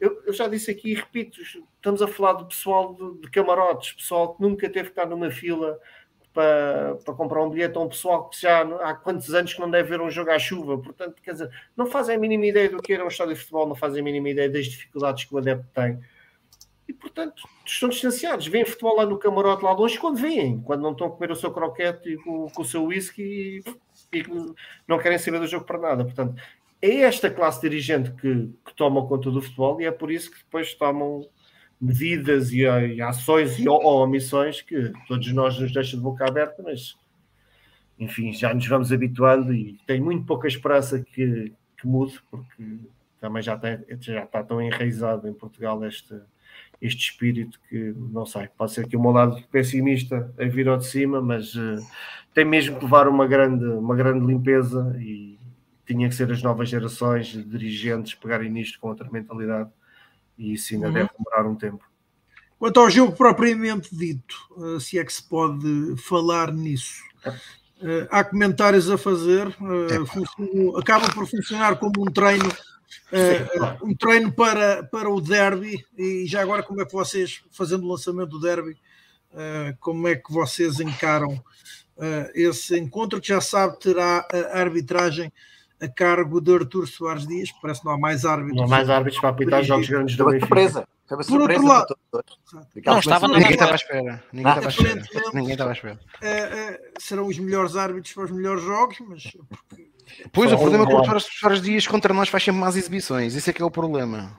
Esse é que é o problema. Não, e atenção, o Rui, o Rui falou plural. Árbitros para os melhores jogos. E é sempre certo. o árbitro para o melhor jogo. Melhor... Para o jogo grande do Benfica. Jogo grande do Benfica aparece o Dr. Artur Soares Dias. Começando pelo nosso convidado, John.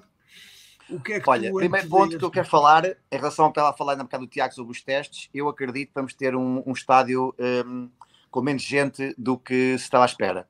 Isso é a primeira grande uh, má notícia para o Benfica. Nós precisávamos de dois jogos agora contra o Kiev e contra o, contra o Sporting de estádio cheio, e acho que era uma ótima uh, notícia para todos nós termos o estádio finalmente esgotado à séria.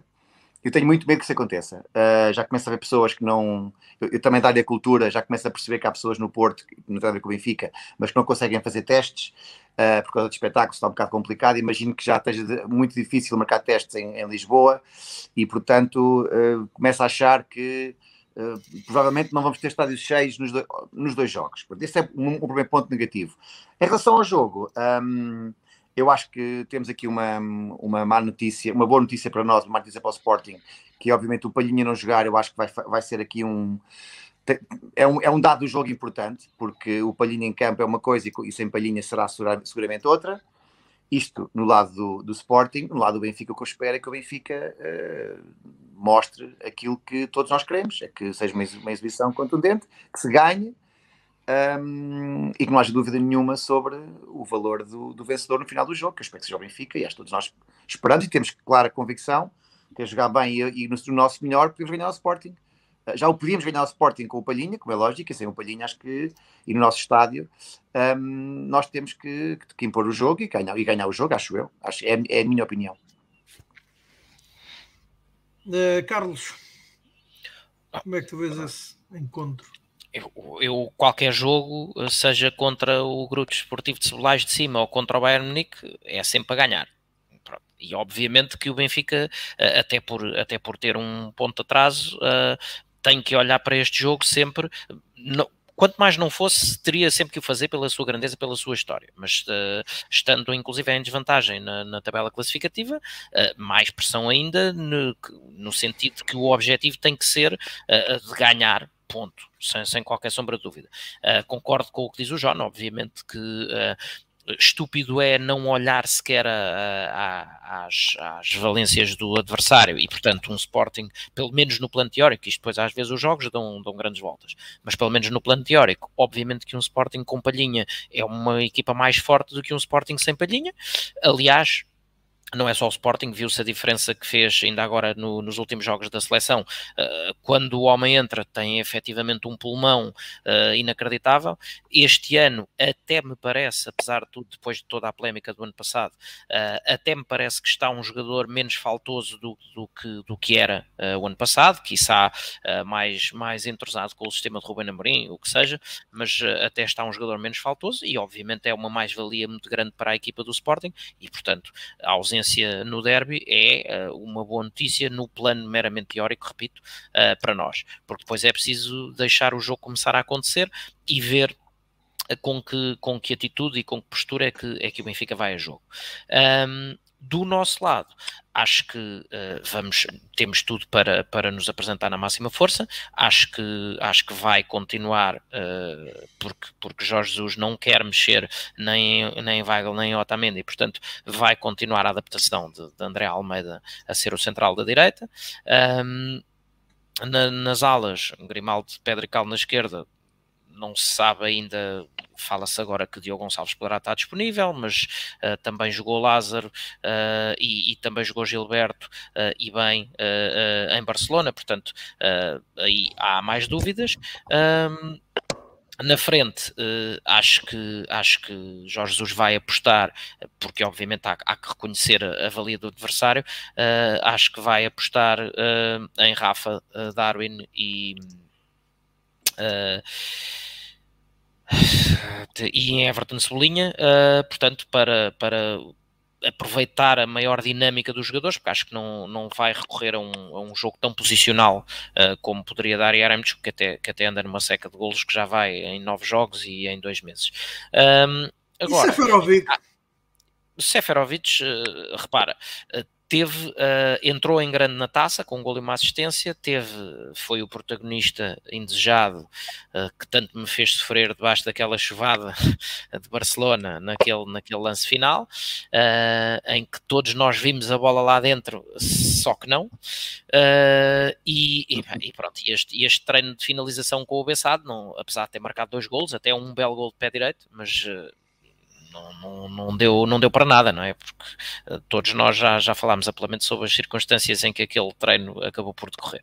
Um, e portanto, não acho que tenha sido isso que, que possa ter retirado Seferovic de, de, algum, de algum abalo emocional, de alguma crise de confiança que pode resultar do, do, do falhanço clamoroso em Barcelona.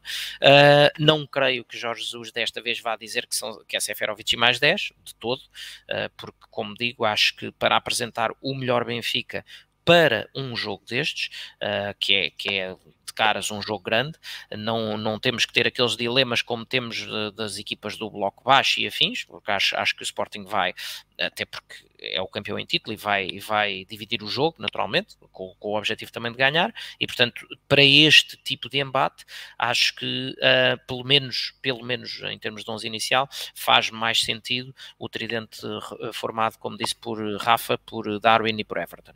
Um, agora, eu digo a miúdo que este, estes jogos uh, ganham-se muito mais na cabeça, na mensagem, do que com, com, com as pernas e, e, com o que se faz em campo.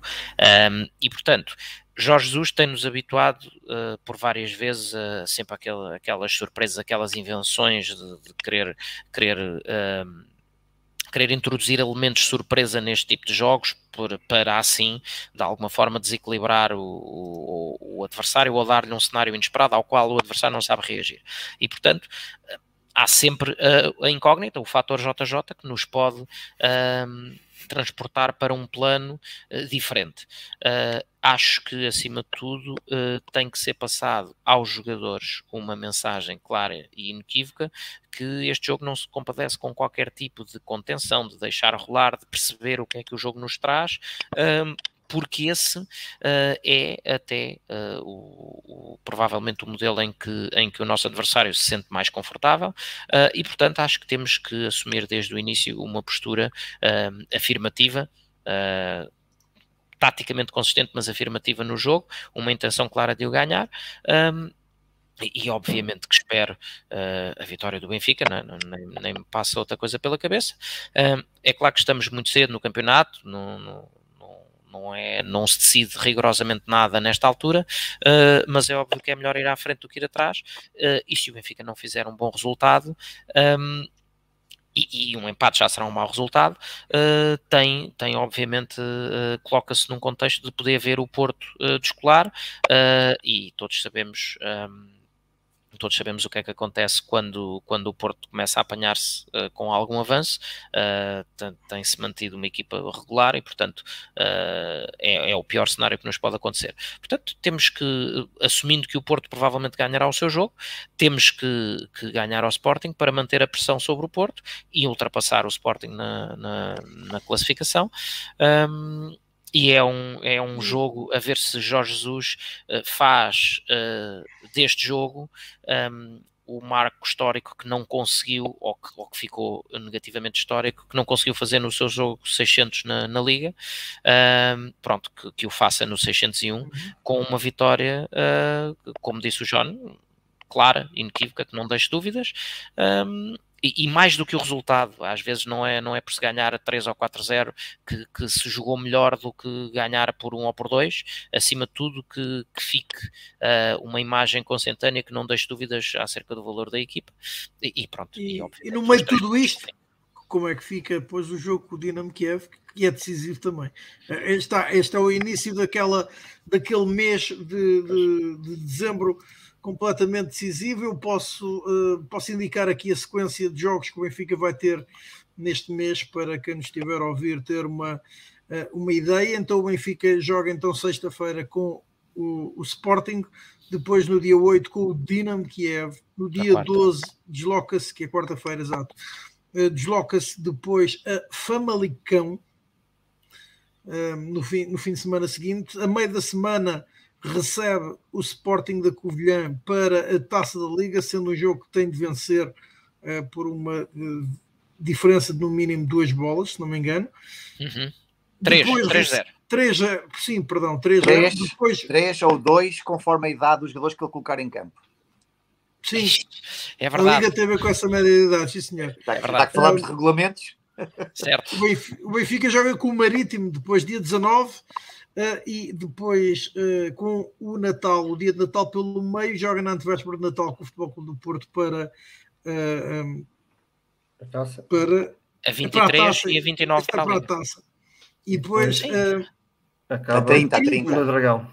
A 30 no Estádio do Dragão para a Liga. Uh, a 30, passou para 30, estava para 29. Passou para 30 passou hoje, 30. sim. Ok. Uh, não, eu, eu em relação a isso, é assim, uh, sou e, e, tenho falado aqui muitas vezes, não sou nada adepto de querer jogar dois jogos de uma vez. E, e se, obviamente, o jogo com o Dinamo de Kiev é, uh, é decisivo, o jogo com o Sporting, porque marca o confronto com um rival direto e, e vizinho, uh, que tem esse peso acrescido, um, é também igualmente decisivo. E sendo o que vem antes no calendário, uh, é aquele onde o Benfica deve apostar as fichas todas, uh, deixando deixando o jogo com o Dinamo de Kiev para a data em que vai acontecer, que é na quarta-feira seguinte. Complementando só ali o, o comentário que, que, o João fez sobre, sobre o receio acerca dos estádios. Pois, como disse o Tiago, dezembro são sete jogos, um, só para os jogos em casa, uh, eu, por exemplo, já tenho marcados quatro testes de Covid para poder, para poder ir a todos, uh, e portanto, o que, eu, o que eu sugiro, humildemente, a todos os adeptos e todos os simpatizantes que nos estejam a ouvir e queiram ir, uh, é tentem tratar de marcar os seus testes o mais cedo possível, porque sim, há, há situações de, de, constrangimentos na marcação, uh, mas dá-me ideia que não vamos ter alternativa nenhuma e, portanto, para que o nosso Benfica tenha o apoio que, que precisa e que merece uh, nestes jogos importantíssimos, a começar já por estes dois com o Sporting e com o Dinamo de Kiev, uh, é, tratem de marcar os testes que é para conseguirem ir a jogo. Pedro, como é que tu vês então este duelo com o Sporting uh, e eventualmente o que é que poderá resultar depois daqui para o encontro com o Dinamo Kiev para a última jornada da fase de grupos da Liga dos Campeões?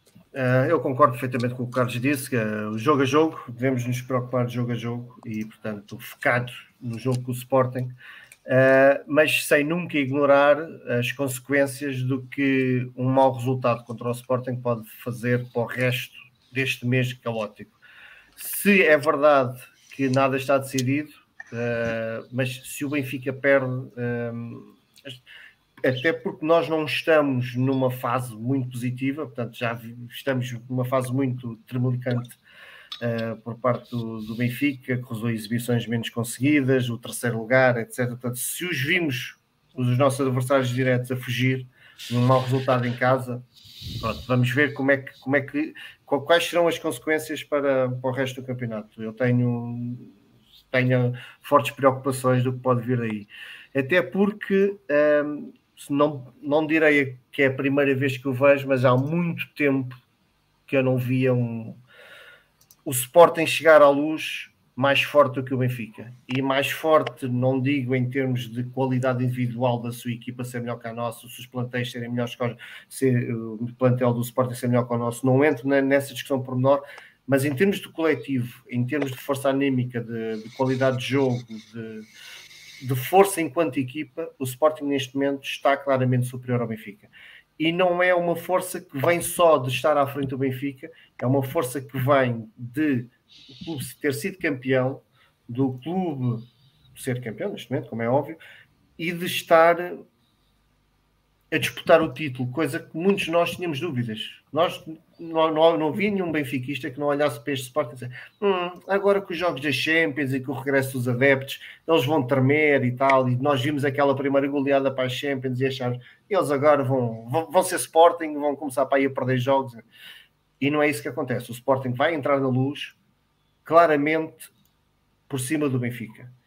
Uh, se isso é suficiente para ganhar os jogos, eu não, eu não compro nada aquela máxima de que nos derbys quem está pior ganha. Acho que isso é um disparate completo, porque o Benfica ganhou muito mais vezes e o Benfica estava muito mais vezes melhor que o Sporting, portanto não, não é daqueles mitos que não, que não fazem sentido nenhum. Uh, acho que eles vão estar mais fortes. Acho que o Palhinha é uma, uma ausência muito, muito, muito importante que, que eles vão ter, uma baixa muito importante que eles vão ter, onde nós podemos aproveitar de facto esse pormenor, lá está. Aqui não há problema nenhum, que é 11 para 11, por mim, o Sporting se quiser apresentar 10 júniores, esteja à vontade, não, não tenho problemas nenhum com isso. É 11 para 11, não tenho problemas nenhum. Pelo menos no início. Sport, no início, claro, que o Sporting apresente problemas, portanto, isso para mim é perfeitamente tranquilo. Um, o Benfica, penso que não, não haverá grande surpresa, a, dúvida será ali na, na, na lateral direita é onde nós continuamos com aquela dúvida de, das experiências de Jorge Jesus, ele vai, vai variando conforme os jogadores que, que, tem, que tem disponíveis, e saber se será a Cebola, se será o Roman que, que, irá, que irá fazer parte do, do trio da frente. Uh, eu gostava que fosse mais o Cebola, pela simples razão que isso faz com que o Darwin tenha uma, uma posição mais central no campo, que é onde eu gosto de ver. Eu acho que com o Darwin e com o Rafa em forma e a jogarem bem, eu acho que o Benfica pode causar moças de Sporting. Acho que é, é, são aqueles, o estilo destes dois jogadores é o estilo mesmo perfeito para, para causar moça no, no Sporting. Uh, resta saber como é que o nosso meio campo se vai, se vai comportar perante o meio campo do Sporting, que pronto terá a ausência do, do Palhinha, portanto poderemos ter aqui alguma, alguma possibilidade de sermos superiores logo de início uh, que eu acho que vai ser muito importante, vai ser muito importante ganhar um meio campo. É, é, é, isto é daquelas verdades lá para ali, mas no futebol é muito importante ganhar um meio campo, mas nos jogos grandes ainda mais uh, essa importância ganha relevo. E o Benfica não tem ganho muitas vezes nos jogos grandes, tem sido um grande problema de, de várias épocas, esta parte que o Benfica um, claudica um pouco na batalha do meio campo no, nos jogos grandes. Uh, aqui será um 3-4-3 versus um 3-4-3, portanto, por aí poderá não haver uh, grandes problemas, mas em termos de postura, em termos de dinâmica, em termos de, de, mentalidade dos jogadores, pode haver alguma, porque lá está, repito, acho que o Sporting desta vez está de facto melhor que o Benfica, mas uh, todos nós queremos e temos condições para fazer melhor do que temos vindo a fazer e de, e de na luz, no nosso estádio, uh, conseguir conseguir um bom resultado, que acho que é fundamental para as nossas aspirações, pelo menos para encararmos o início deste, deste mês de dezembro tão complicado com, com, com uma, uma melhor uh, moral, uma melhor dinâmica, um, uma melhor esperança de, de, que ainda há muito jogo para, para fazer, ainda há muito campeonato para, para correr. Estará muita coisa em jogo, deixa-me só concluir aqui, está muita Sim. coisa em jogo. Ah, como tu disseste no início, temos aqui três competições em disputa. Uh, e começar não, logo. Em disputa estão quatro, em três tu sim, podes continuar nelas claro. ou sair. Sim, pronto. Eh, nas competições europeias vais continuar, mas sim, bom, continuas na Champions na Liga Europa, mas pronto. Uh, vamos ter quatro, quatro competições em disputa e, e está aqui muita coisa em jogo. Só para concluir que em termos de testes, eu, eu não acho que testes, apesar de haver problemas nas farmácias e tudo, de conseguir gerir os testes, eu acho que o que se sentiu, e nos nossos, não sei se nos vossos contactos foi igual, mas pelo menos nos meus, eu senti muita desmobilização dos benfiquistas, em que toda esta logística que, que é necessária agora, outra vez, para, para ir ao estádio, afastou muita gente, infelizmente. Uh, portanto, temo que vai acontecer o que o Johnny disse, que o estádio não esteja cheio e era muito, era muito importante que, que o estádio estivesse cheio, que nós conseguíssemos dar, dar um sinal de presença e conseguíssemos ser o, o 12 jogador que tantas vezes ajudámos a equipa a, a ultrapassar as dificuldades. E esses contactos que sentires isso bloqueia, que isso é gente que não interessa. Tiago, como é que tu vês este ciclo ou pelo menos este microciclo entre com, uh, jogos com Sporting e uh, Dinamo Kiev. É um mês difícil, mas já sabíamos, portanto o que temos que fazer é encarar jogo a jogo. E portanto o jogo mais importante é o próximo. Não nos vale a pena estar a pensar no Kiev se as coisas correm mal com o Sporting. Portanto, primeiro tudo ganhar o Sporting, temos a obrigação de ganhar o Sporting, somos, temos melhor plantel que o Sporting, uh, melhor equipa, já, é, já, já, não vou dizer, já não me vou arriscar a dizer isso porque o futebol é um jogo coletivo. Uh, e portanto, acho que aí perdemos um pouco. De um lado temos Jesus, do outro lado temos Amorim. Eu trocava já, mas já sabem qual é a minha opinião. Uh, mas temos melhor plantel e que os adeptos façam a diferença. Creio que aquilo que o, Pedro, o Carmo e o João já disseram vai, vai suceder. Uh, creio que aqui também os clubes podiam, se não, se não tivessem maniatados com os seus interessezinhos e como muitos deles também, a única preocupação que têm é já terem o dinheiro do seu lado. E, portanto não se preocupam muito com os adeptos. E, e por acaso aqui, infelizmente, até o Sport Lisboa Benfica é um bom exemplo. Porque o Sport Lisboa Benfica acabou de vender os Red Passes e portanto a receita já está toda no lado do clube, ainda bem. Eh, eu fico contente por isso. O que não fico contente é não ter, não ter visto uma, uma, uma atitude mais enérgica uh, dos, do, dos clubes e principalmente daquele que é aquele que eu amo, que é o Sport Lisboa Benfica, sobre isto, porque testar 60 mil adeptos não vai ser fácil e isto vai ter que ser feito uh, várias vezes. Eu, o Ricardo Gil deixou aqui uma sugestão Sim, mas eles não vão fazer isso. Isso era excelente, mas eles nem, eles nem, nem fizeram, nem fizeram, nem para o controle de acessos, eles têm, estão a conseguir ser eficazes, portanto, não, de certeza absoluta que não vamos ter tendas. Um, eu já tenho sete testes marcados para o mês de dezembro. Uh, e portanto sinto que o meu nariz vai ser uh, violentamente sodomizado, uh, mas é o que é. Mas, Antes o nariz. O nariz, o nariz, calma, calma. Uh, uh, mas mas uh, nem todos vão fazer o mesmo, que é normal, porque, porque é toda a logística, não é só fazer o teste, é a pessoa ter que sair do seu dia de trabalho, ter que ir a uma farmácia, há pessoas que não têm farmácias ao pé, quer dizer, é, o ONU passou todo, o ONU passou todo para o lado do adepto. Uh, isto uh, com, com uma população maioritariamente vacinada, eu até entendo que fosse possível, uh, ou que, e, e percebe-se o momento que vivemos e os cuidados que temos que ter, até perceberia que se pedisse aos vacinados que fizessem um teste por mês, ou acho que faria algum sentido. Agora, tentar vacinar milhares de pessoas eh, e, e fazê-lo isto de forma repetida. Aliás, nós já vamos falar aqui das modalidades, mas já falamos aqui várias vezes de, de, das, das, assistências uh, claramente fracas dos pavilhões do, do, do pavilhão do Sport Lisboa Benfica. Uh, com isto, uh, de certeza absoluta que também não vão melhorar muito. E, por exemplo, este fim de semana o Benfica vai ter a disputa da, da, de uma das fases de grupo grupos na, da UEFA Cup, que é a Champions League do futsal, que provavelmente em circunstâncias normais ia ter uh, assistências muito razoáveis e que provavelmente vai estar vazio. Uh, mas pronto, é o que é. Uh, e portanto, o mais importante é sexta-feira. Eu, eu, nem vou estar aqui a fazer grandes comentários sobre a equipa, porque isso o atual treinador meta quem quiser, meta o Almeida, meta o Seferovic, se quiser até pode pôr o Seferovic e, e o Rodrigo Pinho, se o Rodrigo Pinho estiver em canadianas e quiser jogar, ele ponha quem ele quiser, desde que o Benfica ganhe, eu fico contente e é isso que me interessa, é que o Benfica ganhe. E o Benfica tem melhor plantel que o Sporting, portanto resta, resta, resta dentro, os 11 que entrarem fazerem aquilo que é a sua obrigação que é respeitando, respeitando o Sporting, que é o campeão nacional e que está a realizar uh, e está a começar bem a época, entrar em campo respeitando, mas querendo ser superior, mandando no jogo e ganhando.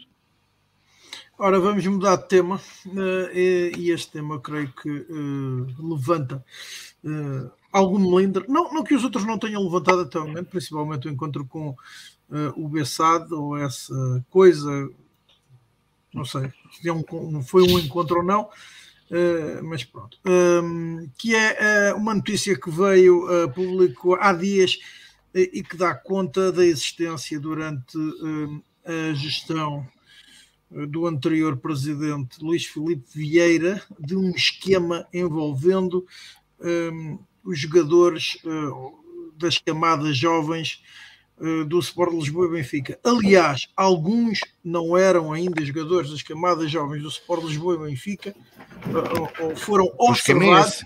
Exato. Depois foram comprados aos agentes, ou neste caso, maioritariamente a um agente, Miguel Pinho, que é conhecido por ser o agente de Bruno Fernandes, entre outros jogadores. Consta que este agente tem cerca de 40 jogadores, ou representa cerca de 40 jogadores das camadas jovens do Benfica.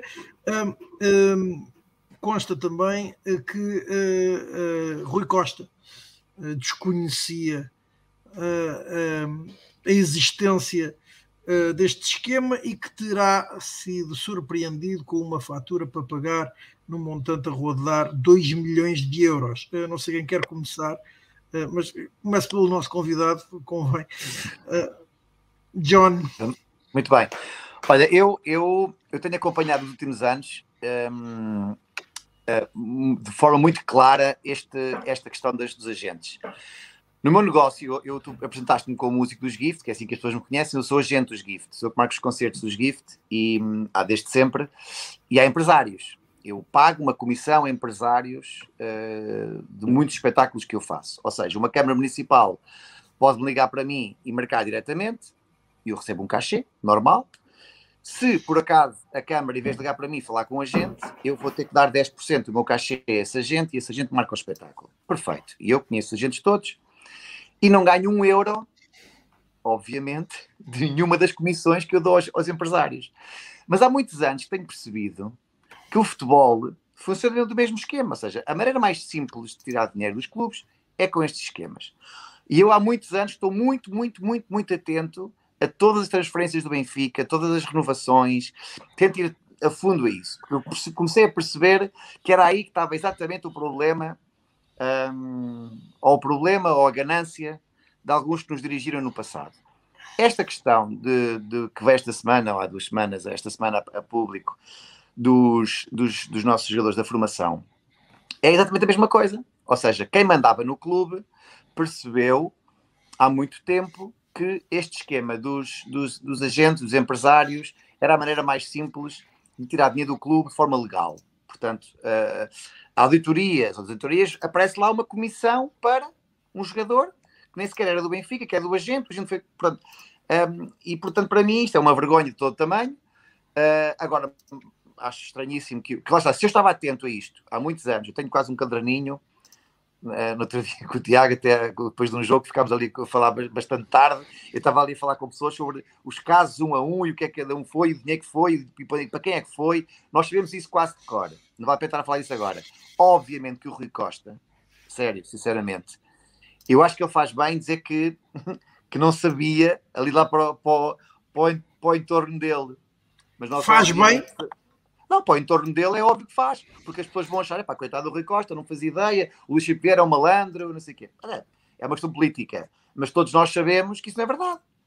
Por, porquê é que não é verdade? Porque, obviamente, se ele é do Benfica, da SAD do Benfica, do futebol, e há um miúdo que não, que não é nada, e há uma comissão paga a um, a um agente, como é que ele não sabia? Quer dizer, a não ser que ele me diga que era uma área que ele nunca na vida quis saber, quer dizer, eu queria, eu, que não tenho nada a ver com o Benfica, que a minha vida é outra coisa completamente diferente, andava sempre à procura do que podia e cheguei a estar no site da Liga, que, que, o site da Liga tem isso tudo no fim, cada ano, eles, eles põem lá os valores, não, não, é, não é bem, bem explícito, mas consegue, conseguimos perceber. Eu fazia esse trabalho todos os anos. Trabalho não é trabalho nenhum, era informação. E ele não queria saber de nada, e não achava estranho. Portanto, acho um bocado, acho um bocado infeliz o Rui Costa ter passado essa, porque ele passou essa notícia.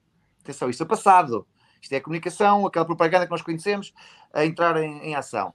Agora, é uma vergonha que ele, não, que ele não saiba isso e, a não saber, vamos para outro xadrez, que eu gosto de jogar xadrez. Se ele não sabe, há um lá dentro que sabia.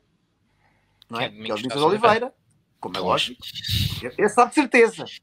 Portanto, aqui a questão é, independentemente de ser crime ou não, porque isto é o grande problema que, que nos vai levar nos próximos anos uh, com, com o Luís Vieira, é que nada disto é crime. Pagar uma, eu, eu, quando pago uma comissão de 10% ao intermediário, não estou a fazer crime nenhum. A Câmara, em vez de pagar diretamente, escolheu o intermediário, eu pago 10% ao intermediário, eu perco 10% do meu cachê, o intermediário ganha 10%, o que ele faz aos 10%, não sei, espero que não divida com ninguém da Câmara, e é assim que funciona o meu mercado. Portanto, o que é que o Luís Chipeira vai dizer? É o mercado, é o mercado a funcionar. Se eu não desse dinheiro ao, ao Pinho, eu não conseguia o jogador. Uh, portanto, uh, vai ser muito difícil andar com isto para a frente porque a verdade, verdade é que estas, esta é a maneira simples de sacar dinheiro dos clubes. Nós temos de estar muito atentos. Esta militância do Benfica nos próximos anos, nós, nós não podemos dar a mínima trégua a ninguém, porque o passado está passado, não há nada a fazer. perdemos muito, muito dinheiro, muitos milhões, uma gestão totalmente errática nesse aspecto. Um, agora, o futuro, nós temos de estar muito, muito, muito atentos. E, e, é isso que é importante agora. O que está para trás não importa. Daqui para a frente, eu quero saber tudo. E atenção, que o, que o Rui Costa prometeu-nos transparência.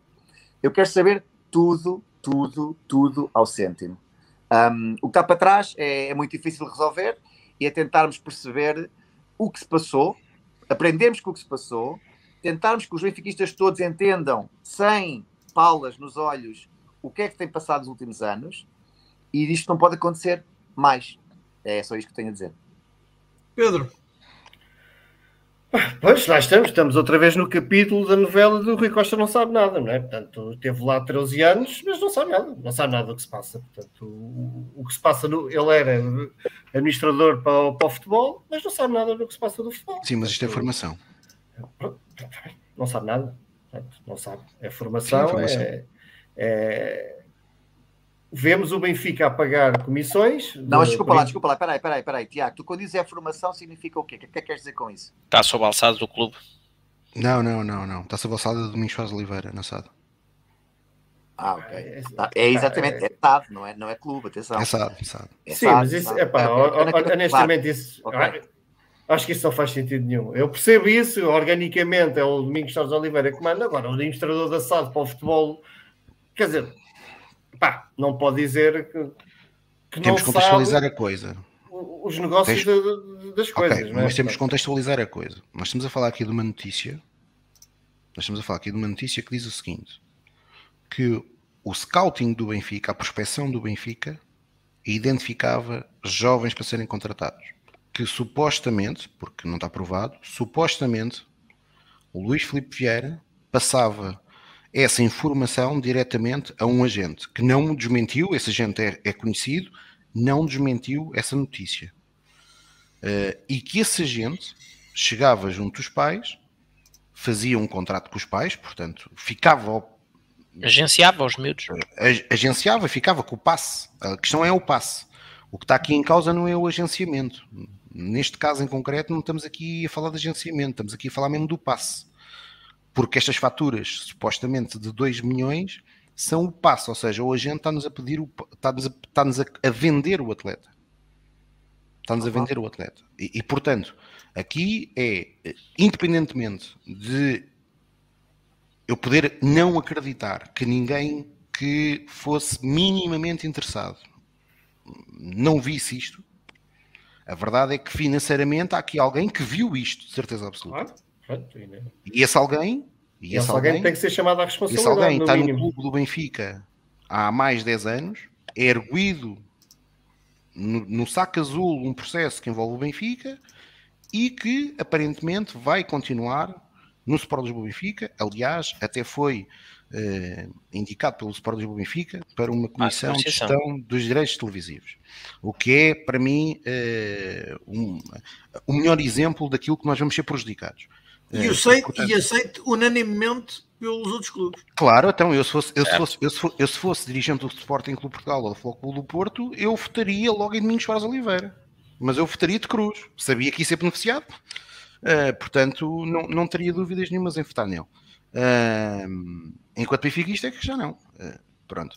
E portanto, isso é aquilo que está aqui em causa. E portanto, eu, eu percebo aquilo que, que o John disse e concordo, e como aquilo que disse o Carmo, mas, ou seja, eu não sei, de facto, se Rui Costa tinha conhecimento destes valores que estavam aqui a ser transacionados. Acho que é importante é que a auditoria que supostamente o clube está a fazer, indicado por Rui Costa, que o mais depressa possível seja conhecida a empresa que a fez e que, e que, estes processos sejam conhecidos, sejam, sejam públicos. Aliás, esta notícia, e o João disse isso bem, claramente parece-me uh, saída de dentro do clube já para fazer aquilo que é a cama de papéis uh, e o passa-culpas. Uh, isso parece-me evidente. Mas há uma questão importante, é que, pelo que a notícia também diz, portanto, não é uma fatura que está a pagamento. São várias. São, são, são, são, várias, são várias faturas que estão a pagamento e, e mais. E parece que, não, que são coisas que, um, que, que é um bocado isto que disse ou seja, há aqui coisas que é. Uh, uh, havíamos acordado este valor. Uh, aquilo que eu entendi é que há ali uma outra que aquilo é um bocadinho Luís Vieira. Um, Miguel Pinho, mas. Acordo, acordo, para lá, acordo de. Exato. Acordo verbal.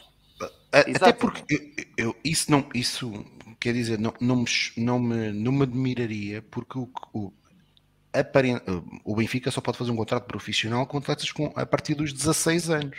Uhum. E, e, portanto, eh, há aqui alguns miúdos que aparentemente até foram contratados com idades uh, inferiores. Portanto, foi, lá está, foi a prospeção do clube que os identificou e que milagrosamente foram, para lá, foram parar todos ao mesmo, ao mesmo empresário. Pois é... Ou seja, isto basicamente significa o seguinte, Tiago: era como tu agora fiz uma banda com o Pedro Carmo, com o Rui, com, com o Carlos, e, tu, e, eu saber que alguém de, uma, de um festival vos queria, vos queria contratar e que vos ia ligar, e eu chegar lá e certificar a vossa gente. Tu estás, tu, tu estás a brincar, tu, tu, estás a brincar, mas nós temos aqui no nosso painel. Uh, eu nunca tive jeito para música, mas temos aqui um, um homem que faz parte do coro. Portanto, um coro não, não confirmo nem desminto. Faz parte do coro, Pedro. A expressão Pedro, meninos de coro tem um significado. É o Rui. É o Rui. Mas depois Qual é, que é o coro já agora? É, o St. Dominic's Gospel Choir. Que categoria. É, nós depois falamos, nós depois falamos. Fora do Tem calma, Rui, não fiques, não fiques uh, Carlos, Carlos, oh, Rui, como é que tu vês esta situação? Fechando, fechando este pré-tema, quem sabe ainda fazes uma perninha na próxima atuação do, do, dos Gift, nunca se sabe. Uh... Opa, uh, já vi coisas mais estranhas. Vi com Marco Paulo, portanto, quem já fez com o Marco Paulo e com Tony Carreira pode também fazer. Pronto, estás a ver? Isto estava a correr tão bem, não, não era preciso. Não, não era preciso estragar. Não valia a pena, não valia a pena. Não, mas voltando, voltando aqui ao, ao, ao tema importante, uh, repara, uh, eu, eu, eu aí estou com o John completamente e, e comentei isso uh, uh, alguns aí pelas redes sociais logo no dia em que saiu a notícia. a mim, peço imensa desculpa, mas eu não papo essa conversa eterna que, pelos vistos, é tipo jogar com vidas infinitas, que nunca mais acaba, uh, de que não, não sabia nada. Epá, não, eu percebo percebo que estrategicamente, que taticamente seja essa a posição a assumir, oficialmente, é? até porque, porque se há coisa em que também Rui Costa tem de alguma forma uh, gerido com mestria é este processo de descolagem gradual, eh, embora acelerada, que ele, que ele uh, está a fazer de, de, do consulado Luís Filipe Vieira, uh, mas eu pessoalmente não acredito nisso, até porque tudo quanto são o, o, o, contratos, o que seja, que acarretem movimentos financeiros uh, na SAD obrigam a duas assinaturas. E, portanto, uh, Luís Filipe Vieira nunca fez uh, esse tipo de, de, de, operações sozinho. Portanto, eu, eu, sou, há muito tempo, contra Vieira, mas há muito tempo, quer dizer, uso os últimos mandatos, reconheço-lhe a obra feita, mas a partir de certa altura foi sempre a descer. Um, mas uh, agora acho que, acho que toda a gente quer pegar naquela, naquela perspectiva de que uh, Luís Vieira fazia tudo sozinho em todas as áreas do clube. Eu pessoalmente não acredito nisso. Uh, obviamente ele era o principal responsável por, por, pelas decisões macro do clube, por todo, por todo o rumo do clube, mas não não me passa pela cabeça que, nomeadamente coisas destas que têm a ver com fluxos financeiros, um, ele as fizesse sozinho. E, portanto, uh, Rui Costa, se não sabe, deveria saber, mesmo que tenha havido algum trabalho interno de ocultação, uh, se não sabe, deveria saber, e, e Domingos Soares Oliveira, Oliveira sábio de certeza, porque há de ter lá uh, também a assinatura no, nesses contratos. Agora, ah, o, que está aqui em causa, e, e, o João tocou para mim no que é o ponto fulcral, e parece um pouco o início da discussão sobre se devíamos ter jogado com a cabeçada ou não devíamos. Um, não que, o Benfica também cumpriu, não é? No, legalmente, to, todas estas questões no, relativamente ao jogo com a. E aqui, este tema do, do da, da, compra dos passos do, dos miúdos um, não é legal à partida. É? Agora, está ferido um, de uma falta de ética enorme, nomeadamente quando. Um, ao, ao, a fazer fé na notícia, eh, é por iniciativa do presidente que eh, eram avisados os ditos ou o dito empresário para ir eh, com os pais agenciar, contratar o que quiserem chamar, lá está, nesse, nesse tal modelo muito baseado em acordos verbais, porque sendo abaixo dos 16 anos não podem assinar contratos. Um, mas, quer dizer, o Benfica pode dirigir-se diretamente, uh, uh, num, num, num, seja num, num treino de captação, seja no que for, pode dirigir-se diretamente aos pais de determinado miúdo porque está interessado em mantê-lo nas suas escolas de formação e não, vai antes avisar um empresário para ir ele sim aos pais tratar de contratar o atleta uh, e depois o Benfica vai pagá-lo a esse empresário que foi avisado volto a repetir, pelo próprio presidente. Portanto, é óbvio que é um esquema que, mesmo que passe ali pelas frinchas de, de, do legalismo, uh, não tem pés nem cabeça e lesa uh, o clube. E, aliás, é para mim só mais um episódio daquilo que terá sido o grande uh, argumento, o, o grande fator que, um, e já não sou eu o único a dizer isso, já se escreveu muito sobre isso, uh, que terá conduzido a esta, a esta queda de Vieira. É, tu, foi tudo muito tolerado enquanto a equipe ia ganhando, etc, etc. Até ao momento em que o que esteve em causa foi prejudicar o clube. E foi aí que, que acabou por haver um travão. Porque se nenhuma dessas ações uh, tivessem como resultado o prejuízo potencial falta provar, não é? Uh, do clube, uh, provavelmente estaria tudo como antes. Se calhar nada, nada tinha mudado. E portanto é, é terá sido aí que, que, que, a própria uh, nação benfiquista terá posto um pouco um travão uh, neste, neste apoio. Uh, portanto, espero bem, já que Rui Costa está a fazer o movimento estra estratégico-tático correto de, de, de, se demarcar de, de tais operações, um, que as conclusões da, da auditoria a todo o universo Benfica saltem cá para fora uh, o mais rapidamente possível uh, e, que, e, que, e, que se, e, que, se, esteja muito atento, como diz o John, um, a, a, todo, a, todos os movimentos financeiros uh, relativos a compras e vendas de atletas e, não só, não é? Portanto, todos os movimentos financeiros do, da SAD.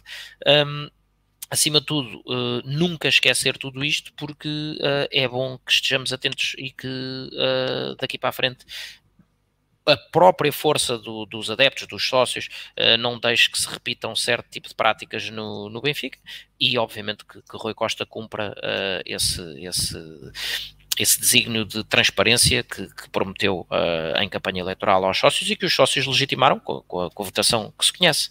Portanto, mas se me perguntas, fechando o tema, se isso me surpreendeu mais esta notícia, não, não, não, não me surpreendeu e, e, e tenho uma expectativa pessoal de que isto ainda não ficou por aqui, as coisas vão continuar a sair uh, devagarinho, um, tal, como, tal como demoraram a sair as revelações uh, do hacker uh, Rui Pinto, acho que também aqui um, este, este tipo de situações vão, vão saindo a conta-gotas, vão aparecendo a conta-gotas, até pelo natural progresso de, das investigações e das, das análises de documentos e da matéria de prova que vai sendo obtida um, com as sucessivas uh, buscas que vão sendo feitas uh, a torta e direito. Pelo, pelos agentes da autoridade, portanto, acho que ainda haverá mais deste género. Não estou surpreendido, fico só triste um, que, que, que daqui resultem prejuízos para o Benfica, obviamente. Mas só mais uma coisa para terminar. Desculpa, Sim. desculpa, Rui. Estavas um bocado a falar, talvez um bocado mais radical nas minhas posições, mas é assim. Então, imagina que eu sou o Rui Costa e não sabia de nada, ok? E sou benfiquista e estou a servir o Benfica. E percebo que a pessoa que está à minha frente, que me está a dizer que, deve, que me deve 2 milhões ou 1 milhão ou whatever de euros, só que só esse dinheiro no fundo é uma fatura porque o meu antigo presidente lhe deu uma informação que não devia ter dado. Então, se calhar o que eu lhe dizia é: não, não vais receber nada e em tribunal logo se, vai, logo se vê por exemplo. Pois, uh, repara, isso é, é, é, assim, é, abrir, queres, é abrir aquela caixa. Um euros, tu queres ganhar um milhão de euros porque fizeste uma coisa pelos vistos. Até eu agora, que sou do Benfica, não sabia de nada. Eu realmente não sabia de nada. Acho isto inacreditável. É tudo uma pouca vergonha. E obviamente não vais receber nenhum euro. Portanto, tu vais receber quando o tribunal disser para, para, para receberes. E quando fores ao tribunal, vais ter que dizer o dia em que contrataste o miúdo e porquê e quem é que disse Quer dizer, claro, todo o esquema disto. Eh, o problema mas, disto oh, tudo, o, só para acabar, o problema disto tudo é que é óbvio que só, poderia, só aconteceria se fosse outra direção e não a do Rui Costa. Percebes o que estou a explicar? Porque claro. se fosse outra direção, quando chegasse lá o Miguel Pinho, dizia assim: Mas, qual, mas oh amigo, mas qual milhão e meio de euros? O que Daquele miúdo tu foste buscar porque o Luís Pereira te disse? Não, desculpa lá. Agora o Rui Costa o que vai fazer? Mandou esta para cima, como é lógico, vai pagar. E vai ficar tudo na boa, porque o Miguel Pinho é gente de mais não sei quem e não, Ora, tem, pode não é?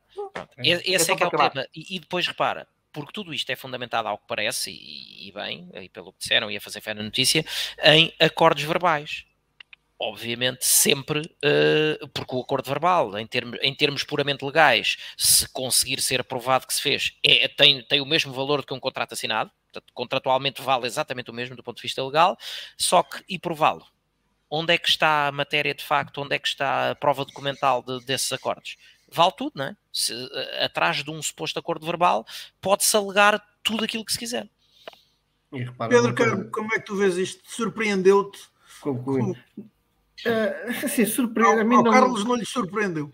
Honestamente, também não me surpreende este tipo de, de esquemas e depois de tudo que lá está, como, como o Johnny disse, nós, nós estamos atentos a muito. Isto, isto não é de agora, já são anos e anos de, de notícias destas, de, de contratações muito duvidosas, portanto, é, negócios muito estranhos. Não foram agora, quer dizer, agora resultam num, numa acusação formal, mas formal, não, não, sei se ainda está formal ou não, mas pronto, numa acusação uh, a Luís Filipe Vieira. Mas, quer dizer, suspeitas e de negócios estranhos já nós sabíamos muito. Aqui, ok, vamos assumir que o Rui Costa não, não tinha mesmo conhecimento disto, mas há uma pessoa que tem, quer dizer, há uma pessoa que tem toda a obrigação e é ninguém, vai, ninguém consegue que o Domingos Soares de Oliveira não, não tivesse conhecimento disto. Portanto, se o Domingos Soares de Oliveira é o número 2 do Rui Costa, Rui Costa só tem que só tem que atuar sobre, sobre esta situação. O Rui Costa não pode dizer que não sabia e depois a pessoa, o número 2 da, da sua estrutura, ter totalmente tal conhecimento de uma situação destas e, olha, não me interessa. Como o Rui Costa não sabia, não havia problema nenhum. Não. Quer dizer, Domingos Jorge Oliveira sabia disto, portanto, das duas, uma, ou compactuou, ou então foi um total incompetente que não sabia o que é que estava a passar e o que é que ele estava a assinar e as coisas que lhe passavam pelas mãos. Acredito que ele, como responsável máximo pela, pela formação, como, como foi dito, quer dizer, estas coisas têm que passar por ele. Algum de vocês toma de mim Jorge Oliveira como incompetente? é, uh, não, não. Pois. Parece que não, não é? Não, pera, uh, e não estou a brincar, porque uh, o tipo de equilíbrios que Domingos Soares Oliveira tem conseguido para se manter até ao momento incólume e impune em tudo isto, com a quantidade de malabarismos que existem por aí, não, ele é competente. Se a tua pergunta fosse se eu o considero benfiquista, a resposta seria outra. Mas ele é, ele é muito competente naquilo que faz, não tenha mais pequena dúvida, e sabe fazer. Agora, uh, os, os, fundamentos uh, e os objetivos com, com, que faz ou com que legitima certas coisas claro. é outra, é outra se, conversa. Se a competência dele está ao serviço do Benfica, é que é certo. é discutível, não é? Que ele é competente, não tenho dúvida nenhuma. Um, ok. okay. Uh, eu tinha de fazer esta pergunta porque foi mencionado que teria, podia passar uh, não saber deste assunto e, e isso invocaria incompetência da parte nas suas atribuições. Não, é cúmplice conivente, pá. Isso aqui não, não estejas com oh, paninhos quentes, é cúmplice voltamos, conivente. Voltamos ao que disse há bocado. Uh, estes movimentos financeiros obrigam a duas assinaturas. Ok? Portanto, é pá, não. O homem é, é, o CFO da casa, foi o CFO da casa uma série de anos. Portanto, é. tudo que. Ainda é. Não, acumula, sim, eh, mas agora é mais do que CFO, não é? Pronto, mas continua a acumular com as funções CFO. Portanto, tudo o que é de finanças passa-lhe na, na, na, mesinha, passa na secretária dele. Há uma questão muito importante não, também que nós falamos muito, que é a questão do, do mundo do futebol. Que, aliás, eu volto a dizer isto, é muito comparável ao mundo da música. Eu, quando cheguei aqui a este mercado há 27 anos, toda a gente me dizia é só mafiosos, é só máfia. Portanto, havia uma, uma, e verdade, era verdade, não, não, era mentira. Eh, era um mercado muito mafioso, não é? E sempre me disseram que é que eles vão para aí fazer sem a gente, ou seja, é, é, é uma lama. E tu tens que andar um bocadinho na lama, mas seguindo o teu caminho. E eu acho que o que acontece muitas vezes é, eu não quero dizer, eu não sei se o Luís Oliveira, incompetente não é, seguramente. Pronto. Benfiquista também não é. Todos sabemos disso. Agora, o que é que é subserviente, homem... como diz aqui o Luís Couto? Eh, talvez, ou, ou conivente, aquilo que eu acho é, vamos, vamos, vamos falar, uh, pôr a, a, coisa do lado positivo a favor do Luís de Oliveira, que é uma pessoa que vem de, uma, de outra área e chega aqui e numa conversa com o Chipeira alguém diz assim, ah isto é assim que funciona. Isto é assim que funciona, os esquemas são estes, não é? O homem anda aqui há 20 anos e pensa que é assim. Pronto, é só isto. É a única coisa positiva que ele se pode defender. Porque se isso não for assim, é tudo mau. É tudo mau. Pronto, vamos ser realistas, não há outra palavra a dizer. Um, uma pessoa que seja séria, que seja que comece a perceber aqui os esquemas, porque os esquemas do futebol e com os agentes é muito toma lá 2 milhões de um miúdo, mas depois daqui a bocado, quando for um grande, vais fazer 5%, 5% ou 10% e não 20%. Para não oh, oh, desculpa só interromper. Há bocado, quando falávamos nesta questão do, dos agentes e não sei o quê, e, de, e, destes malabarismos financeiros que depois resultam na, no, neste lamaçal que é o futebol português, o mesmo se passa, e tivemos agora investigações em curso sobre isso, envolvendo outros clubes. Desta vez ainda não foi o Benfica, mas não, não me admiro se aparecer. Aquelas transferências simétricas dos jogadores da formação. Não é? Nem vou por aí, quer dizer, isso, isso, quer dizer, lá está. É ilegal? Não é mas todos sabemos Sim. o que é que está ali. Sim, como, como nós, nós fizemos contratações para aumentar o ativo. Há os Rádio Garcias da vida. Entre, epá, quem está atento sabe de muitas coisas e nós estamos eh, muito atentos há muitos anos. Pronto. Agora o que é fundamental aqui é o que está para trás está para trás. Isto, isto também e depois vai, dar, vai, vai, ter outra coisa que é. Uh, e já falámos muito nisto no último ano e meio, na nossa luta uh, a favor do Benfica e contra, se calhar, contra quem lá estava. Uh, quando no meio da pandemia a tua estratégia é ir buscar um gajo, um gajo não, um senhor, um senhor gajo, ao Brasil, chamado Jorge Jesus, pôr-lhe 100 milhões na mão para te safares, para tu te safares, porque ele, havia este mito que se for presidente do Benfica ninguém, ninguém vê nada. Então eu, vou, eu já estou lixado no BES. Portanto, se ficar aqui no Benfica mais 20 anos, já tudo ok. Pronto. E nós aqui andamos. E, portanto, o que está para trás, está para trás. Não vai haver grandes hipóteses de fazer isso. O que me preocupa a mim agora é futuro do Benfica, transparência. O Rui Pedro Brás chegou este ano, esse sim, para o bem e para o mal, só chegou este ano. Portanto, pode claro. dizer que não sabia de nada, isso é bom. Claro, isso é não, o Tiago isso é lá estava antes, mas este não sabe de nada, portanto, até podia saber na outra profissão que ele tinha na TVI. Mas agora no Benfica não sabe de certeza. Portanto, aí ele está à vontade, acho que isso até é bom. Mais transparência e tem que se começar a definir aquilo que são os, os critérios para os próximos anos. Porque, por exemplo, nós não falámos aqui, nem vamos falar agora, mas se o Jesus ficar no Benfica, quem manda no Benfica é o Jesus. Não é o Rui Costa, nem, nunca vai ser o Rui Pedro Brás. Percebem? As transferências é ele que vai querer, a, a, a, formação é ele que vai querer, e portanto o que nós temos que pensar nos próximos meses é o que é que vai ser do Benfica em termos de, de estratégia, e depois aí inclui as transferências, as comissões, os parceiros estratégicos, que é uma palavra, é uma expressão horrível, porque não há parceiros estratégicos, como é lógico, o Benfica, o que é que tem que definir qualquer estratégia, e depois os Miguel Pintos, os, os Boas Venturas, esses, epá, Quer dizer, até, disse para o Ventura, até parece que ia vomitando. Ah, tudo isto, tudo isto, nós temos que perceber o que é que vai ser do Benfica para, para a frente. É só isto. Mas por isso é, é que já dissemos que, que vai ser absolutamente estruturante o fim desta época e as decisões que Rui Costa vai tomar. E, exatamente. Pronto, para não ir a mais, porque se fosse em dezembro também não havia problema. Ah, certo. Tá Qual é o problema? Mas fosse, ninguém, ninguém, ninguém acredita nisso, não é? Não, nem, ninguém, nem, ninguém acredita, não, como é lógico, não. Até porque o homem ninguém o quer. Quer dizer, esse é um grande problema que nós temos, quer dizer, ele, ele escolhe para onde quer. Eu achei piada que ele dizer assim: eu escolho para onde quero ir, mas, mas escolhes onde? Quem é que te quer? Eu, tô, eu tenho um grupo de WhatsApp com o Tiago e falamos muito nisso. Cada vez que há um, um, clube que precisa de um, precisa de um treinador, eu digo sempre assim, e digo na boa: eu não tenho nada contra o Jesus, gosto do Jesus como pessoa, não tenho nada contra ele, nunca jantei com ele, não é meu amigo, mas não tenho nada contra ele. Eu só não quero é treinador do Benfica. Sinceramente, uhum. acho que para a seleção, por exemplo, até era um bom treinador. Acho que Portugal ficava mais bem servido. Tínhamos mais hipóteses de campeões do mundo com Jesus do que o Fernando Santos, digo isto na boa. Só que para a estratégia que o Benfica tem nos próximos anos, eu acho que ele não é o ideal. É só isso. Nem sequer estou por a questão do bom treinador ou mau treinador.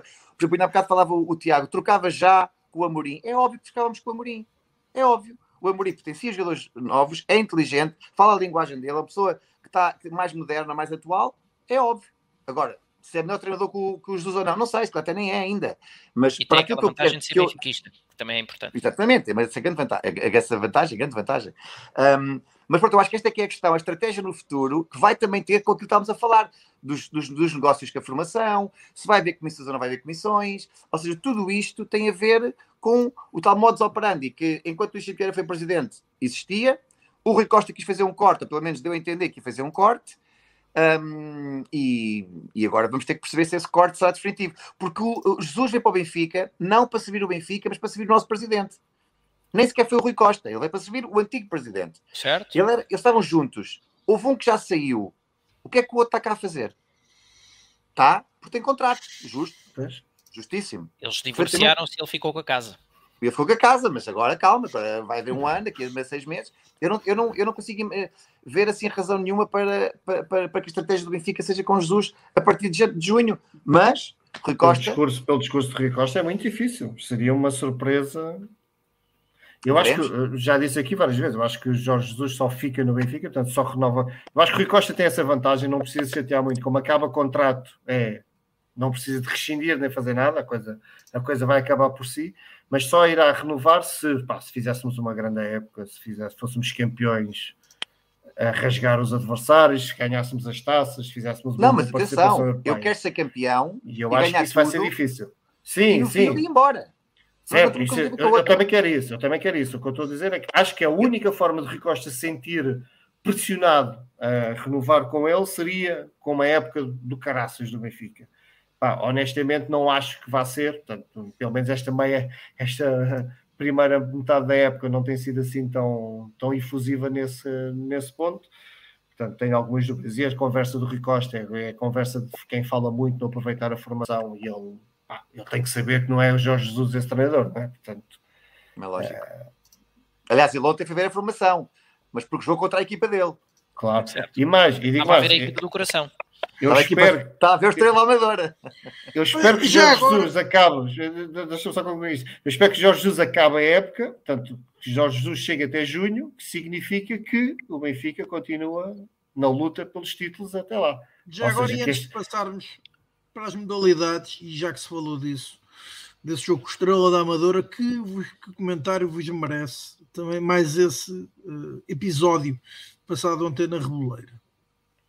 Não sei, alguém que alguém queira, é, queira intervir. Abres, abres o precedente, abres o precedente de agora estar na moda, querer eh, não voltar de, para os jogos, ameaçar-se que não se aparece e tal. Uh, e mais uma vez, como uh, não há uh, uns regulamentos devidamente incisivos e assertivos para lidar com este tipo de situações, permite-se que, que, que, se passem situações daquelas. Não é? Que, e nem sei se tem razão, né? Não sei se. Pois, não sei, não sei. Sim, mas, Carlos, ontem, ontem aconteceu um problema jornalístico. Atenção, eu estava a ver o jogo em direto na, na, na Sport TV. E, uh, uh, todo, todo o cinema que foi ontem foi, foi, foi a Sport TV que lançou. A Sport TV Sim. começou a dizer, cinco minutos antes do intervalo, que, que o clube não, não ia voltar. Portanto, esta foi, é, a, a verdade dos factos é esta. Ó oh, João, mas já, já falámos sobre uma situação semelhante a essa aqui na, em semanas anteriores ninguém inventa, os jornalistas tipicamente não inventam notícias, né? Alguém alimenta. Aliás, o próprio Jorge Jesus disse isso. Certo. Está bem, mas repara uma coisa: cinco minutos, eh, eh, eu estava a ver em direto e vamos considerar uh, que o jornalista, ou a jornalista, porque até foi uma jornalista que deu informação, que disse que temos a informação que a equipa não volta. Depois repetiu: temos a informação que a equipa não volta. E depois disse no fim: confirmámos do, o, o, aquilo que tínhamos confirmado e a equipa não volta. Conclusão: a equipa voltou. Pois. Eh, a equipa voltou. Chegou atrasada, mas voltou. São e, não e casos. Quer dizer, não sei. Ontem que para mim foi um não caso. É uma equipa que se sentiu roubada. Tudo bem. Tantas uma expulsão, um penalti que eles achavam que não era. Já nos aconteceu a todos. Sim. E no Benfica, se calhar, no mesmo jogo, até muitas vezes. Acabou. Tem que jogar.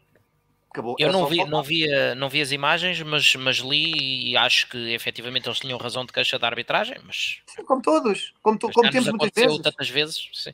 Claro. não é por aí. Pronto. E lá está. Portanto, aí acho que é um não caso que aconteceu ontem, quer dizer, é um não caso. Eu, eu vi tudo, vi o jogo, vi, fiquei contente com o Benfica, como é lógico, tenho, tenho, tenho visto todos os jogos da equipa B, acho que temos ali uma, uma ótima geração, o Youth League também. Fiquei contente de termos ganho, obviamente. Se tivéssemos ganho com 11 também não, não, não havia problema, ganhámos contra 9, foi o que foi. Uh, primeiro 10, depois 9 da segunda parte, acho que não, não houve caso nenhum que eles foram ao jogo. Se, se lá está, se eu estou a dizer da jornalista, se eles não tivessem vindo a jogo, é que nós podíamos estar aqui a falar. Como eles vieram a jogo, aqueles 5 minutos de informação que se passou foram fake news. Na prática, foi fake news que eles vieram. Claro que Portanto, sim. O que, o até que pode ter sido é, verdade. É, não me acredito que, que, seja invenção dos repórteres da Sport TV. Claro Alguém atirou aquilo para, para a fogueira. Claro foi, foi alguém da SAD que foi dar informação à Sport TV. Ora, aí está. Com um objetivo qualquer que não sei. Estavam todos muito nervadinhos ontem, mas pronto, epá, acontece. Se foram roubados ou não, eu tenho que admitir que não, não achei que era penalti. um, mas é a vida. Uh, penaltis que, que, são marcados é, há muitos. Não, não achei penalti, mas lá está, não. O jogo segue. Segue a equipa de Amador estava a jogar bem. Estava a jogar bastante bem com, e, e, marcou o gol antes do intervalo com menos um. Portanto. Uhum. Ainda empatou o jogo, sim. Bem, passamos para o último tema, é, é como habitualmente o rescaldo das modalidades. Uh, Tiago, começa, começa por ti, depois uh, uh, os restantes elementos do painel e o John, incluído, dão, dirão de sua justiça.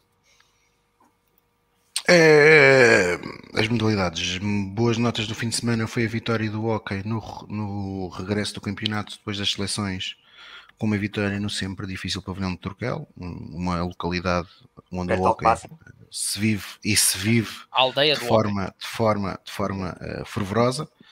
Uh, uma vitória importante. Uh, uma boa vitória no basquetebol feminino contra o adversário do ano passado da final, com a União Esportiva, no pavilhão no, no Marão da Luz. Uh, e este, no dia de hoje, na, na noite de terça-feira, uma vitória para a quinta jornada da Liga Europeia de Handball, portanto o Benfica em 5 jogos venceu 4. Hoje era expectável, é, defrontámos o adversário mais fraco do, no grupo, já tínhamos vencido é, quando fomos visitá-lo. É, e, e, no futsal vamos ter esta, esta, este fim de semana a disputa do, do, acesso à Final Four da UEFA Cup, que vai ser disputada no estádio do Sport Lisboa Benfica. Infelizmente, provavelmente com as limitações que vamos ter a partir de hoje, de, devido à necessidade da apresentação do teste negativo, provavelmente os pavilhões não vão ter a assistência que a equipa do Sport Lisboa Benfica merecia, uh, mas para aqueles que puderem estar presentes na, na quinta, sexta e sábado, uh, creio eu que é sexta, sábado e domingo, ou quinta, sexta e domingo, uh, apoiem a ideia que jogávamos já amanhã, o primeiro jogo. Eu tenho ideia que não, que é quinta. Que é quinta, sexta e depois acho que é domingo. Acho que o último jogo é domingo. Uh, não. Era importante para a eh, equipa. Uh, jogamos para, amanhã, para equipa. amanhã às 20 com o Aladás, Sim. depois na quinta-feira com o Uragan às 20h30 e, e, a terceira jornada com o Levante uh, no sábado às 20 Portanto, sexta Ah, boa. É tão boa. Então ainda dá para eu ir a esse, uh, para fazer o teste na quinta. Dá para ir a esse. É, que é o jogo grande, em teoria será o jogo sim. grande com, com, com, com, a equipa espanhola. Certo. Uh, e portanto será importante o Benfica conseguir vencer para, para, para, para conseguir garantir o apuramento para a Final Four. Um, competição que já vencemos em 2010 e que desde essa altura que não a vencemos. Uh, e uh, do fim de semana também o título no corta-mato masculino, numa competição que tem um momento insólito. Quem puder ver eh, de facto o desporto em Portugal tem sempre estas, estas coisas um bocadinho singulares que é um adepto, um atleta do Sporting enganou-se uh, e portanto seguiu o caminho por outro, por outro lado e acabou por prejudicar, acabou por prejudicar a, a, classificação coletiva do Sporting, embora o Benfica já tivesse a liderar a prova, uh, mas acaba por ser um momento cómico uh, de uma competição também organizada assim um pouco em cima do joelho. e portanto estas são as principais notas do fim de semana desportivo das modalidades.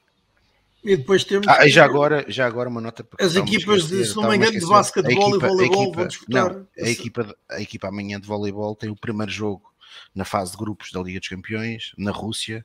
Há imagens do, no Twitter de, do, do Marcelo uh, espetaculares, a chegarem à Rússia com nevões uh, e, e, depois dentro de um pavilhão que em Portugal provavelmente só o Atlântico é que, é que se parece, ou tem algumas semelhanças, portanto um pavilhão espetacular, uh, mas amanhã é um jogo muito difícil com um adversário de um nível superior a, superior a nós, mas esta equipa já nos habituou que é possível tudo, portanto uma coisa temos certa, mesmo que o Benfica não saia amanhã vitorioso, temos, temos a garantia que tudo será dado e tudo será deixado na quadra uh, na defesa do Sporting Benfica. Carlos. É, eu ia, ia pegar justamente no vôlei, que, porque no, no, na antecâmara, digamos assim, deste, deste início agora da, da Liga, da, da Liga dos Campeões, com, com, que o Tiago já falou contra o Zenit, o Benfica faz uh, três vitórias seguidas. Primeiro, uh, já jogámos o jogo que estava em atraso da primeira jornada, tendo vencido o Espinho por 3-1. Uh, depois, a seguir, na jornada dupla do fim de semana, 3-0 ao Leixões e 3-1 ao Caldas, e portanto, o Benfica continua com, com o pleno de vitórias uh, internamente. Uh, e depois duas, duas notazinhas, uh, uma ainda para na, nos escalões de formação, os júniores que foram na, na jornada 14 da Zona Sul ganhar por 8-0 ao Vila Franquense e, e, seguem invictos na liderança destacada da série. no Sub-23, uma vitória nos descontos em Faro uh, por 3 a 2 e, e, uma nota extra para a, a nossa gigantesca uh, Telma Monteiro que regressou uh, ao Grande Slam da Abu Dhabi, onde já tinha, onde já tinha ganho uma vez, em 2014, creio eu, uh, e conseguiu fechar o ano da melhor forma, uh, conquistando o ouro uh, nessa prova e, portanto, iniciando dessa maneira aquilo que ela pretende que seja, e todos nós também. Um, a caminhada para os Jogos Olímpicos. Uh, numa, numa notinha que, que, tem aqui quase um misto de, de pessoal uh, relativamente ao Hockey Patins, uh, nessa vitória contra, contra o Torquel na aldeia do Hockey, e ainda bem que o Benfica ganhou, mas marcou contra nós o nosso ex-atleta Tiago Rafael, que até sei que é uma pessoa que o John conhece, porque Muito bem. Estava-me agora a mandar mensagem. Eu tenho vestida neste preciso momento uma camisola do Tiago Rafael.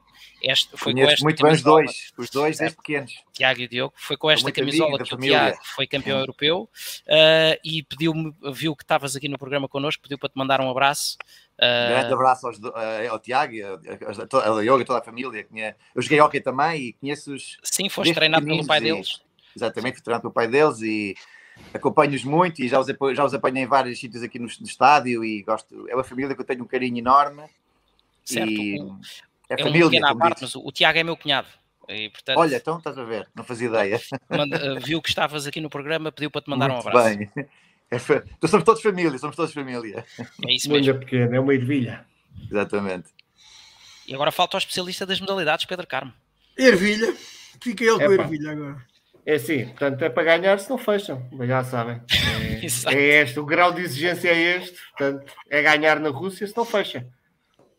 Não, não, por acaso não, não acompanhei muito, vi esta cena do, do, quarta, do, mundo, do, do Nacional de Quarta-Mato, do, do, enfim, no, na página do Record, aquilo realmente é, há coisas que é, que é inexplicável como é que pode acontecer numa competição destas. Não, os erros, aquele erro dos atletas de um irem para um lado, tipo, ah, não sei, não consigo perceber como é que estas coisas acontecem, mas é verdade que vão acontecendo. Estamos no século XXI para muita coisa, mas parece que para outras ainda estamos no século XIX, dada a forma antes, amadora com que se faz certas coisas. Antes de passarmos ao John, que desta vez, em vez de abrir o tema, encerra o tema, uh, relembro também que a equipa de futsal feminina uh, chegou uh, aos hoje. 100 jogos. E, aí se venceu, jogou hoje leva já 101 jogos sem perder. Uh, em Dois empates só. Sim. Começou, nesse... começou, a perder hoje contra a Quinta dos Lombos Sim. e depois deu a volta, e ganhou empates. salvo erro por 6-1. Temos que ter uma 98... conversa muito séria com esses dois empates. 98 vitórias e 3 empates. 3 afinal já estão. 98 vitórias não. e 3 empates. Não, com hoje, o jogo de hoje 99 e 2 empates, não é? Não era só 2 empates que eles tinham. Que elas tinham. Ah, sim, exato, exato, é isso. Assim, Bem, em relação às modalidades, eh, eu, eu tenho, eu não, não sou como o Tiago, que acompanha e bem tudo, tudo. Eu, eu este ano, ou esta, não vou falar desta semana, vou falar deste ano, eu estou a acompanhar bastante aquilo que é as nossas campanhas europeias, tanto o vôlei como do handball, como também o basquete. Um, ainda vi no outro dia um jogo lá fora que foi um basquete, que foi a última e foi emocionante. Sei que Não, contratámos esta, esta semana, ou durante a última semana, um, um americano novo. Uh, novo não, que ele tem 31 anos, mas um, que, que veio reforçar a equipa também. E eu acho que isso é uma das coisas que falta, porque eu lembro quando era mais novo que os nossos, nossos jogos de basquete na Europa, uh, no, antigo pavilhão, no antigo pavilhão, eram jogos de estádio cheio, de pavilhão cheio sempre sempre, e nem sequer havia, uh, era sempre, tudo, quando jogávamos na Europa, uh, o pavilhão estava sempre cheio. Desta vez, nem a Europa nos anima assim tanto para, para que os estádios estejam cheios, que no, acho que no vôlei teve há, há, duas semanas, não foi? Encheu, encheu o pavilhão há duas semanas, num dia de semana, não foi, Tiago? Eu não me lembro. Foi, foi, foi, foi, foi, foi, foi. Um, portanto, eu acho que é essa questão da Europa que realmente que os, os benfiquistas animam-se com este, aliás, como se animam nas finais quando é, quando é tanto o hockey como o basquete, quando chega à reta final, nós todos, eu tenho quatro modalidades que não uso praticamente, mas quando chego ao fim vou, vou, vou ao pavilhão. ver os jogos finais e realmente aquilo que eu gostava era que a Europa ou as nossas equipas na Europa tivessem eh, tanto o futsal como o vôlei, como agora o handball e o, e o basquete, um, ehm, cada um no seu, no seu escalão, não é? O basquete não é, não é no, na primeira divisão do basquete ainda, não é? Estamos os três, aliás, o Benfica, o Sporting e o Porto estão todos na mesma, na mesma linha, mas aquilo que eu queria era que no, no futuro próximo as modalidades conseguissem chegar ao nível europeu um, ao que o futebol também nos, nos, leva, que é o palco principal das, das Champions da vida. O Porto tem feito isso com o handball este ano bastante bem e temos que admitir que, que está a fazer um, uma, uma, boa campanha também fora. E é isso que eu quero, que que o Benfica nas, nas modalidades pense em grande também um, e se organize de maneira a ser muito forte cá dentro e lá fora consiga um, ombrear com os melhores. Basicamente é isso.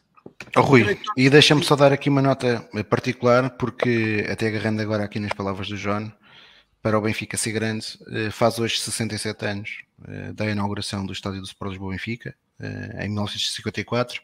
Então, e eu queria deixar aqui só dois comentários, na altura liderados por Joaquim Ferreira Bugalho, talvez um dos melhores presidentes, talvez não, um dos melhores presidentes da história do Sport Lisboa Benfica, eh, e queria-vos deixar aqui esta nota de coisas que ele, retirado do Em Defesa do Benfica de Alberto Miguel, que é um dos blogs mais fascinantes eh, sobre, aliás, faz serviço público eh, de benfiquismo, Totalmente. Alberto Miguel, há muitos anos. Queria, um há muitos anos. E queria deixar só para, para, para término do programa estas duas frases uh, que celebrizaram uh, Joaquim Ferreira Bugalho. Para os jogadores de futebol, em particular aos capitães, aconselhava de uma semana para a outra, de uma jornada para a seguinte, só mudam as cores dos equipamentos. O anti-Benfica é o mesmo, nem a propósito, dá há pouco daquilo que estávamos a falar de Estrela da Madeira. Vão criar-nos dificuldades. Depende se conseguem sair-se bem. E depende de vocês darem cabo deles. Era isto um presidente do Sport Lisboa. Claro. Exatamente. É difícil. Para os funcionários do ou clube. Muito me engano, ou era benfiquista, Tiago. Para os funcionários do clube, técnicos e atletas da secção, da secção das atividades submarinas ao xadrez. Não tinha contemplações. Respeitem sempre o dinheiro do clube, é dinheiro de gente simples e humilde, é dinheiro do esforço de gente pobre que dá porque gosta muito do Benfica. Sirvam-no, não se sirvam dele. Depois do trabalho, jogo ou da competição, fiquem com consciência tranquila. O Benfica é um clube de gente laboriosa que merece ser respeitada por quem nele trabalha e do qual recebe. Lembrem-se. O Benfica e já então, foi isto e esperemos que um dia volte a ser. É, é por isso então, que nós lutamos. E é então com esta evocação de Joaquim Ferreira Bugalho, como disse bem o Tiago, um dos mais influentes, dos melhores presidentes da história do Sport Lisboa e Benfica, que concluímos esta 39 edição de Falar Benfica, em meu nome, em nome do Pedro Carmo, do Carlos Fradiano, do Tiago Godinho. Agradecemos uh, ao John por ter aceito o convite e também uh, pela forma bastante assertiva como explanou as suas ideias e exprimiu o, o, seu benfiquismo. Pelos vistos, não foi, as, as, do início não foram tão consensuais nos comentários, mas é, é a minha maneira. Mas foram, mas foram assertivas, mas foram assertivas.